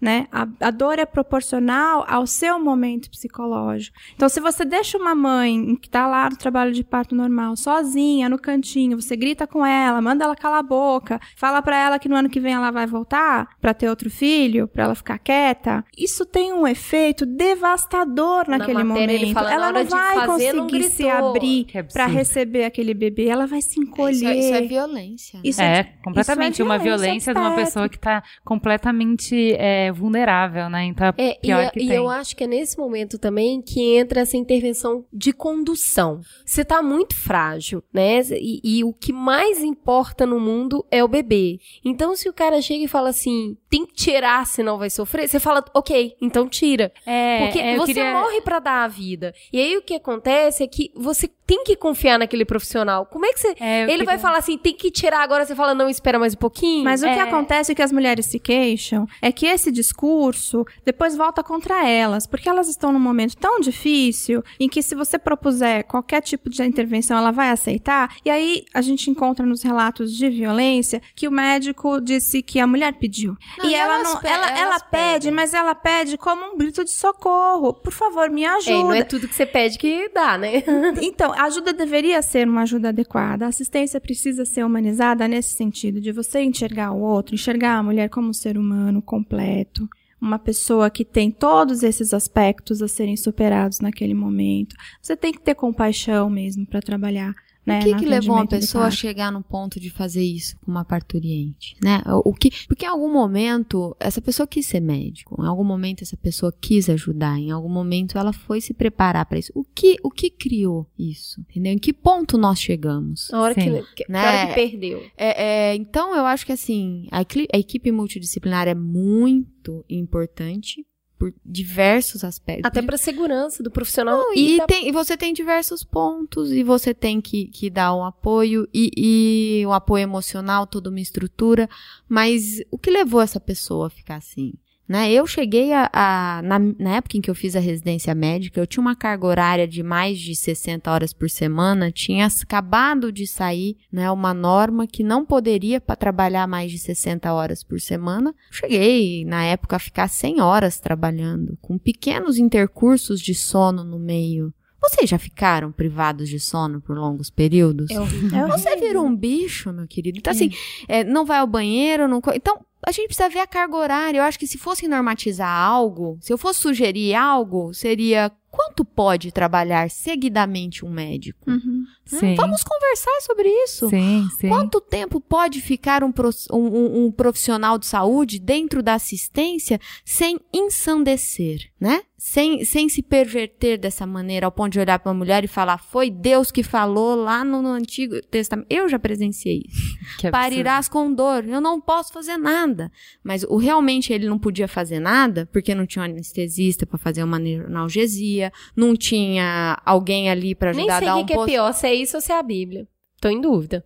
O quê? É Se é o fato de não ter ninguém ou ele ter falado que era da Então, cadê a infraestrutura? Sim, claro. Então a gente abriu as portas da maternidade para entrar a família. Quando chegou essa lei e eu estava em andamento na assistência ali, aí de repente entrou alguém para presenciar tudo isso, né? O pai chegou e ele senta lá da mulher e fica vendo a gente sem ter muito o que fazer, se debatendo de uma. É, é... Cadê a estrutura, gente? Eu quero estrutura, você entendeu? Eu quero estrutura. Te- Limitação de carga horária para assistência, saúde mental do médico. Uma médica se jogou do sexto andar de um, pré, de um hospital na Zona Leste essa semana, da janela. Que horror, não vi isso. É, é, nós estamos em dor também. Tá todo mundo doente. O que, que é isso? Vamos, vamos pensar, a gente precisa repensar. Eu acho que em algum momento Eu- todos nós já fizemos coisas profissionais das quais não se orgulha. Que é quando você perde a paciência. Eu mesmo. nunca, nunca perdi, nunca, acho que eu nunca cometi uma violência verbal com a paciente, mas eu já fui mal compreendida. Eu não queria fazer aquilo, mas a pessoa sente a dor daquilo também. Tem isso também. Existe na relação médico-paciente inco incompreensão. Ainda tá muito Sim, fragilizada é. também, né? Aí É uma coisa que eu acho que a gente não pode encerrar sem falar. Cris começou a falar e a gente acabou falando de outra coisa, que é assim: existe uma simetria de informação nessa relação. E tem que existir, porque você fez uma faculdade, você faz isso o dia inteiro e eu não faço. É o meu primeiro filho, eu não sei. Então, o que você fala, eu tenho que poder confiar. Então, se é, o que eu acho que muitos relatos que vocês recebem é nesse caminho, eu acho que isso É é, a uma coisa que a gente precisa informação conversar que é, bom, a gente conversou, você falou pra mim que se der, vamos no parto normal e você tá sabendo que eu tô querendo parto normal. E chega no final da gravidez, e aí você vem com um ultrassom que não é meu, ou você vem com uma informação que não é verdadeira, Mas isso que o é- bebê isso tá É gravíssimo. que isso o bebê é tá sentado, que o bebê tá isso, que o bebê tá aquilo. É assim, Que enrolou o cordão que enrolou o pescoço. cordão, enfim. Então, assim, a gente tem duas situações. Uma situação que eu acho que é de o profissional dar um jeitinho pra ser do jeito que ele acha mais seguro. Né? Então, assim, eu quero que seja cesárea porque vai ser mais seguro. Eu já eu tenho o processo controle na minha mão, que é o que eu acho que não tem resposta além do que isso não pode ser feito em profissão nenhuma. Então, não, gente. E a outra situação que eu vejo muito também é, quem é, é ativista de parto normal falar é o seguinte: tem muitas coisas que vocês nos colocam como um empecilho pro parto normal e que de fato não são. Como, por exemplo, a circular de cordão. Não, não é. Pelo amor de Deus. Hum. Quem coloca isso como impedimento para um parto vaginal? É isso que eu queria saber. Quem? A mãe, quando ela fica sabendo que o bebê tá com a circular, eu não, eu faço ultrassom, tá? Eu faço, na gestação de alto risco, eu faço uma coisa chamada vitalidade fetal. E que eu gosto muito. E quando eu vejo uma circular de cordão no pescoço de um bebê, eu não falo pra mãe. Pra que que eu vou falar? De cada 10, sei, que eu me lembre, saía com o cordãozinho ali, eu puxo o cordãozinho, eu tiro o cordãozinho, eu seco o bebezinho e dou pra mãe. Circular de cordão mata quando tem duas, três, justas. Eu nasci assim. E, É, e, tá, tá e aí cordão. não vai, não Tira vai oxigênio, pro, mas isso é raríssimo. Ou nó verdadeiro de cordão, que nem de ultrassom você vê, que às vezes um bebê morre e a gente vai ver depois, o cordão deu um nó e não vai mais sangue pro bebê. Mas eu não acho que um médico fale pra uma paciente que vai fazer uma cesariana por causa do... Eu acho que ao alguém que faz ultrassom, isso acontece muito comigo, fala pra mãe que tá com a circular. Começa a paciente buzinar a orelha do médico que o bebê tá com o cordão enrolado e aí acaba tendo essa perversão. Se existe isso que vocês estão, que as pessoas falam, do, Existe. do médico levar, eu- isso, isso é muito grave. Isso tem que ser, Existe. isso tem que ser averiguado e tem que ser punido. É, não acho que todo profissional faz isso. Tem coisas que eu acho que não pode ser parto normal que eu tenho certeza que ela acha que pode. Você entendeu? Sim. Tem coisas que eu vi alguém morrer de rotura uterina. Eu vi. Exatamente, Que é isso? Morreu o bebê. exatamente, exatamente, Morreu o be- exatamente. Morreu o isso. bebê. Então, e eu fiz Isso. parto ma- normal Isso. na minha amiga que tinha uma cesárea prévia. Sim. Então, eu acho que a mulher pode ter um parto normal após Mas não uma em todos os cesariana. casos. Eu acho que É sim. isso aí. Mas eu acho que esse parto não pode ser forçado. Esse parto não Exatamente. pode ser em casa, Deus Pai. Por Entendeu? favor, não vá para em casa se você tem uma cicatriz no seu útero. Porque eu já Sim. vi romper. Isso. Eu já vi chegar mulher com duas, três cesarianas e ganhar o bebê na cadeira. Eu fiz no amparo maternal a recepção de um ser que veio pelo portal transdimensional vagina, né? E ele saiu no meu colo. E eu fui ver a paciente tinha três cesáreas e não aconteceu nada. A gente tava subindo com ela pra operar ela. Mulher, não, não, dá, não tem padrão, tem, gente. tem padrão, tem padrão sim, tem evidência sim. O risco de romper na existência de duas ou mais cicatrizes é tão grande que eu acho que é maior que a morbidade de uma cesariana. Eu não, eu não quero fazer um parto normal em você se você tem duas cicatrizes cesáreas. Porque eu sei que você tem uma chance inconcebível de acontecer um problema. Mas se você quer e acha alguém que quer fazer e aquela pessoa vai estar com você dentro do ambiente hospitalar, eu não vou ficar brigando com você e com a outra pessoa. Porque aquele profissional ele vai responder por aquilo que ele está fazendo. Eu respondo pelas minhas decisões. Mas tem bebê que não pode nascer de cesariana. Por Deus, o que tá de parto normal. O que tá atravessado, ele não pode, o córmico não dá. Eu acho que o problema é justamente é que você refém, não é a palavra, é que única e exclusivamente o médico é a sua fonte de informação. Não, eu acho que O que todo ele mundo fala tem é saber mais, gente. Naquele momento do parto, no momento exato do parto, o que ele chega e te fala é uma verdade única. E quando não tiver dá mais... pra contestar, Não, dá pra se con- tiver conversar mais gente antes. junto, isso acabou. Isso que é interessante. Então, para proteger a mulher, a equipe multidisciplinar, a presença de um familiar, acaba com isso. É tão simples de resolver, né? É tão simples. E eu não acho que a partir, eu acho que a partir do momento que desvincular o médico, o pré-natalista da obrigatoriedade de fazer o parto, Chorei sangue. né? Não, e, eu acho que essa é uma realidade que é Nós abracem. precisamos Esse é um Abracem modelo que funciona. Esse é o modelo que funciona e um modelo que protege todo mundo.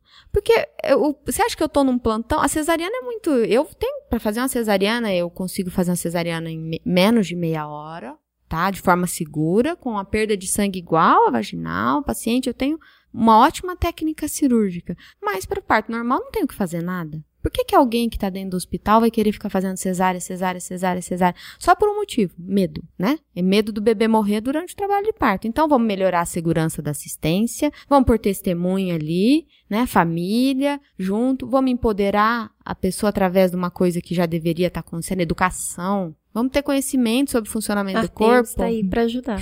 Gente, a mulher não sabe que ela vai ter dor na bacia. A mulher, eu tenho um paciente de 26 anos que chega lá pra mim e não sabe o que é o, o, o que é o clitóris. Então, assim, é uma coisa muito grave. Nós não temos conhecimento de anatomia, entendeu? Nas escolas, a mulher não sabe que o parto é fisiológico, que é uma coisa natural. O nosso corpo está preparado para isso, sem nenhuma E- intervenção. Se tudo correr bem, E em on- temperatura e pressão, né? Se tiver E todo mundo onde há saudável, ignorância e abuso de poder? Vocês têm alguma dúvida disso? Olha, na cidade de São Paulo tem uma iniciativa muito interessante. As mulheres têm, em defesa delas, agora vou falar como advogada, tem uma lei é, que indica o- a possibilidade da gestante fazer um plano de parto com o seu médico ao longo do pré-natal.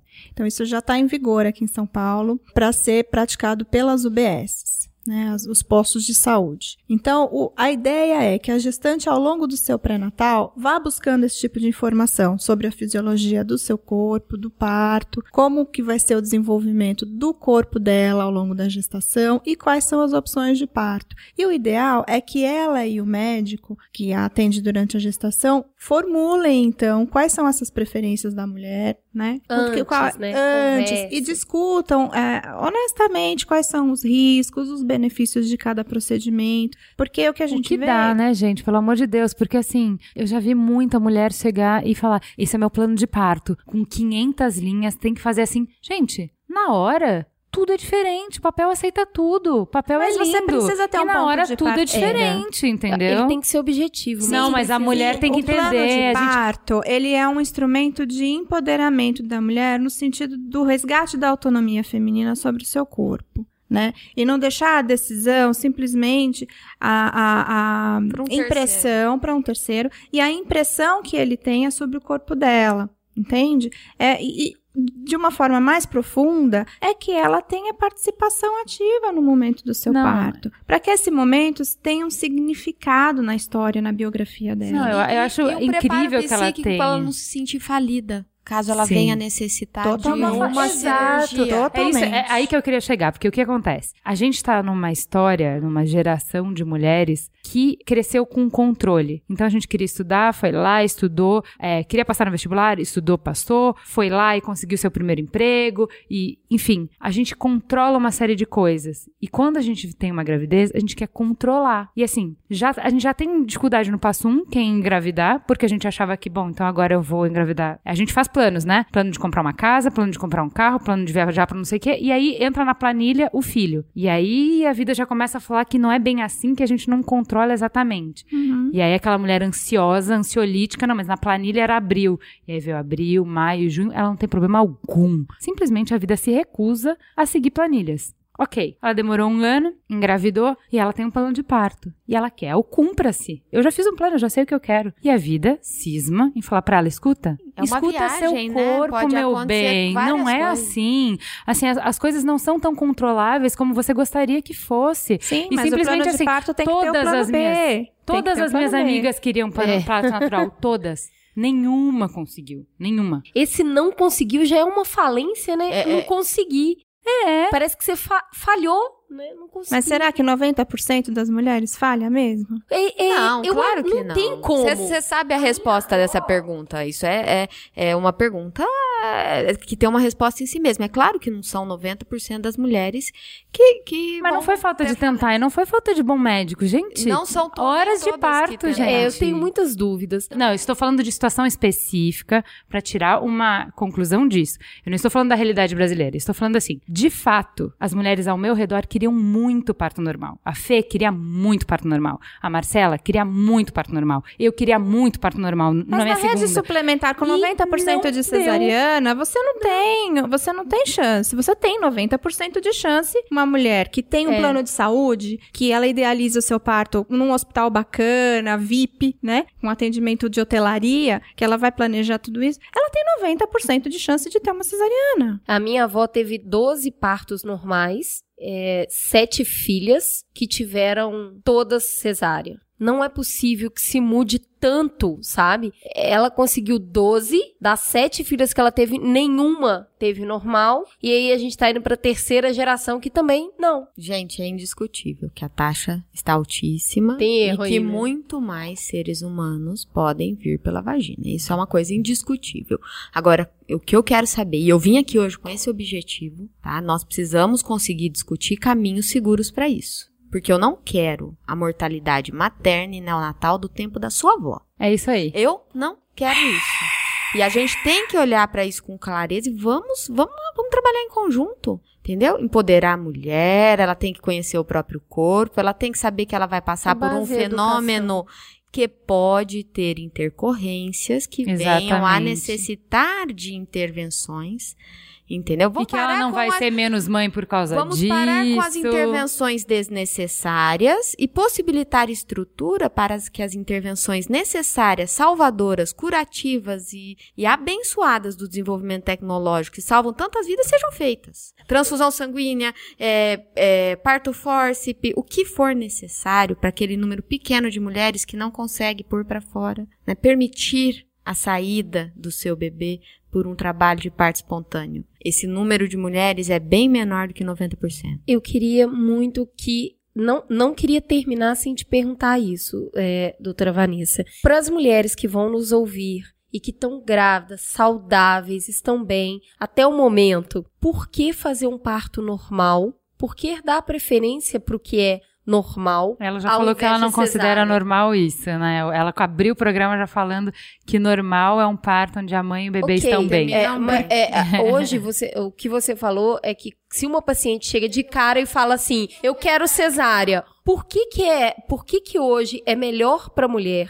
ou para criança ter um parto normal, se ela estiver saudável, se estiver tudo bem, ela não tá dentro da, dessa pequena que precisa de intervenção, por que ter um parto normal ao invés de ter uma cesárea? Porque ela tem menos chance de morrer de complicações cirúrgicas, infecciosas e hemorrágicas por meio de um parto normal. Pela menor Faz chance diferença morte. pro bebê? Para o bebê tem vários ganhos, o parto normal, né? Tem todo um preparo para que o bebê possa respirar bem, para que ele possa ter uma transição para a chegada aqui, as contrações do tórax na passagem pela vagina, né? A passagem pela própria flora vaginal interfere na vida do bebê. Tem uma série de, de, de benefícios, tá? Eu mesma, eu mesma, o que, eu, o que me leva a querer um parto normal é, é, a, é a questão de querer viver esse processo. A minha avó teve 12 partos normais, minha mãe teve 3 cesarianas. Ela teve dois partos péssimos, tá? Minha Ela é a sogra, incrível que tá é aqui uma balançando mãe. a cabeça. Ela é uma mãe pra mim, é uma segunda mãe, né? Minha mãe sabe disso, minha mãezinha linda. Teve três partos cesariana, teve dois normais. É, só que eu sei que eu corro mais risco de morrer numa cesariana de complicações tromboembólicas. Tem algumas coisas muito raras, como embolia miniótica, que você vê uma vez ou outra na vida, mas que acontece. E eu acho que eu não quero correr esse risco desnecessariamente. Se o meu bebê estiver sofrendo, né? Se eu tiver um parto obstruído, se eu tiver necessidade de correr esse risco, é claro que eu vou. Mas se for desnecessário, eu quero deixar o nascer. A gente não fala do morrer, né? A gente tá falando do, gente, vamos aceitar, é um fenômeno da vida, o parto também. Só que, opa, precisa do ambiente seguro. É, porque é é um, condição. é, é um momento da vida que desde sempre, desde que o ser humano começou a usar a linguagem, ele já conseguiu avisar um pro outro, ó, isso aí tem perigo, hein? As pessoas morrem nessa história aí de parir, né? Então, é, é uma coisa histórica, isso todos nós sabemos. Então, vamos ter o parto com segurança e parar de demonizar a cesariana, né? É, use com Trabalhar. use com indicação gente, científica de Boa. nível 1 de evidência de preferência. Eu também queria, não, não queria deixar terminar sem perguntar para a doutora Valéria, que é, a gente comentou aqui ainda em off, que os homens hoje estão muito, muito engajados. Então, conversar, é, é, eu queria que a senhora trouxesse essa visão de que eu sei que tem dentro da, da, do movimento, dentro da Artemis, de o homem auxiliando a mulher no processo de empoderamento e de alguma forma também conversando sobre isso. Atualmente eu tenho um amigo que eles, é, ele e a esposa estão grávidos e ele gostaria que ela considerasse o parto normal e ela não aceita nem que ele opine. Então o papel do homem. É o de apoiar. É o de apoiar.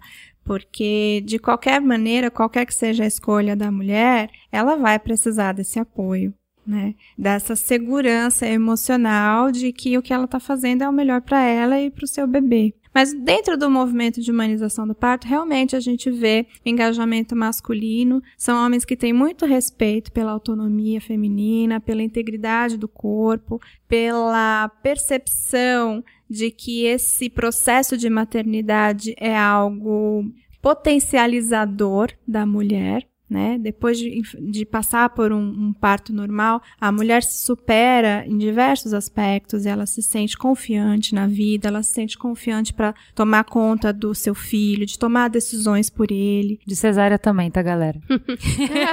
de maternidade. Pra... É, exatamente. De maternidade. acho que não é o parto mesmo, é a maternidade. A maternidade. Só fica a dica. E o, o, o que a gente vê é que o homem, ele, ele exerce essa admiração, né, pelo poder do feminino. É impressão minha ou na maior, é, pode ser uma coincidência, na maior parte das vezes que eu vejo foto, alguma coisa de parto humanizado, o homem tá, tá junto. Isso facilita a decisão da mulher quando ela sabe que vai ter, seja o companheiro do, ou a companheira do lado. Toda Sem mulher dúvida. hoje tem um companheiro do lado, é uma lei né? Ela não. não mas é muito mais. É, não, não só um acompanhante, mas uma pessoa que tá ah, apoiando, tá sabe? Ali participando Tá ali participando. Eu, eu, eu, vi, eu vi muitas fotos. Tem alguém que acredita nessa mulher, que acredita que ela tem condições. Né? O apoio tem que ser nesse sentido, que acredita que aquilo vai ser uma benção para ela. Ó, a reacinha, a reacinha de plantão do, do programa hoje, eu vou, vou polemizar mais uma vez, um mamilo na cara. Eu queria minha mãe, não meu marido, na sala do parto, porque eu acho que esse é um Você- momento feminino. Você tem que ter o acompanhante que você quer. É sua Não, escolha. Mas é, é que o meu marido queria muito participar e tal. Eu respeitei o direito dele de pai de estar ali.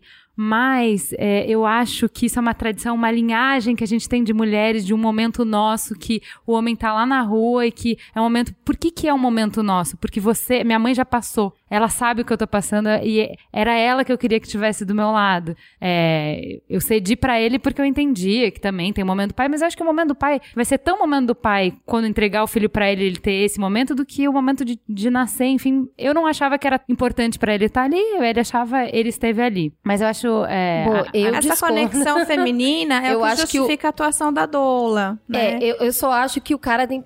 O filho é dele também. Então, assim, Não, eu tudo acho que bem, Tem né? vocês toda... querer colocar mais acompanhante no parto. Eu, bom, se pode a mãe e o marido, eu acho que é divino. Não, não, nem, Mas nem eu precisa. acho que o cara, meu, é- é- a gente tem que respeitar o pai também, porque é dele também. Mas não deixa de ser dele ele pegar o bebê no colo, é ser o primeiro pessoa a pegar no colo. Não, Bom, assim, a não- percepção que eu tenho é que ele tem um direito é, muito próximo, muito. sai do corpo da mulher, mas o direito dele de presença, pô, ele fez também. É filho dele também. Eu, não- eu acho que é um momento da família. Porque ele tem um dever legal, inclusive, né? É, De, eu- de fa- participar É a hora que você começa a formação. construir o ninho. O ninho começa naquele momento. A partir daquele momento você tem a sua família. Eu- a minha mãe, eu, eu acho que seria divina no momento de parto. Mas eu, eu acho que isso é o momento da família que tá se formando, sabe? E respeito muito o pai. Ainda mais esse pai novo, gente. Esse pai que é só amor. É, é esse pai que, que hoje cria, cuida. Ele só não amamenta. E eu acho que às vezes É sente lindo, por né? isso. O, o Sente meu marido, eu não quero tirar uma gotinha é, É, da metade dele por isso, mas eu, eu gostaria de ter minha mãe também. Ali comigo E na por hora. que não? É, eu né? acho que Então, quando exclui, e por que nós não? precisamos repensar a estrutura, né? É claro que se você vai ter que fazer uma cirurgia, se vai necessitar de uma intervenção, em algum momento é constatado, a mulher tem que ser levada para um, um ambiente asséptico e quanto mais pessoas, Maior né? risco. maior o risco de infecção. Mas para um parto normal, por que não criar ambientes em que você possa ter uma participação maior da família, dar mais segurança para a mulher? Isso, isso é totalmente possível. Né? E a gente tem que trabalhar esses caminhos. Uhum. É assim, eu acho que a gente tem que, que ter mais amor, mais paz, mais tranquilidade para lidar com o nascimento. E com essa linda mensagem de amor e paz, eu acho que a gente pode encerrar a pauta. Fica gostosa a sensação de ter trazido muita empatia e muito carinho e muita sobriedade para essa discussão. Né? Gostaria de agradecer a ambas pelo respeito com que trataram o tema e as diferenças e as formas de pensar. Eu acho que fica gostosa a sensação de começar a aprender a nascer. Que tal? Muito bom, muito bom.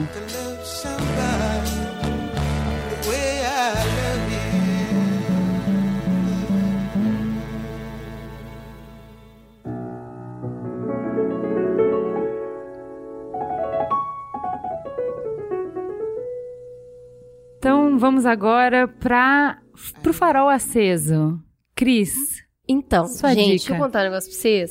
Eu tô tão, tão apertado de costura que eu, assim, tá custando passar pela minha cabeça alguma coisa de indicar. Porque eu vou te falar, ultimamente tá, tá apertado o ritmo, eu tenho visto pouca coisa. Eu vou jogar a bola pra coleguinha doutora Vanessa enquanto eu penso em alguma coisa interessante pra contar pra vocês. Vamos lá. O que indicas pra gente? Bom, o filme Renascimento do Parto, acho que todo mundo tem que ver, né? Tem uma visão muito mais romântica do que eu gostaria mas é um filme importantíssimo, eu acho que, que tem que ser visto. E pra quem quiser ver um lado totalmente diferente, né? Eu recomendo também assistir. Alguém assistiu Lost aqui? Aquele Não. seriado? Lá naquela ilha, a gravidez é um problema muito grave, todas as gestantes morrem, é uma, É. né, ó, tem uma visão totalmente díspara e ao mesmo tempo nasce um bebê de parto normal sem a presença de um médico, vai alguém que é a, com a criminosa até, né, que estava É. sendo procurada para ajudar a outra mulher a parir e nasceu. É lindo, é lindo. Bom, eu recomendo uma leitura, que é o livro Mulheres que Correm com os Lobos, ah, tô lendo, Ah, é de lindo, tô lendo. Clarissa. Pincola Estés.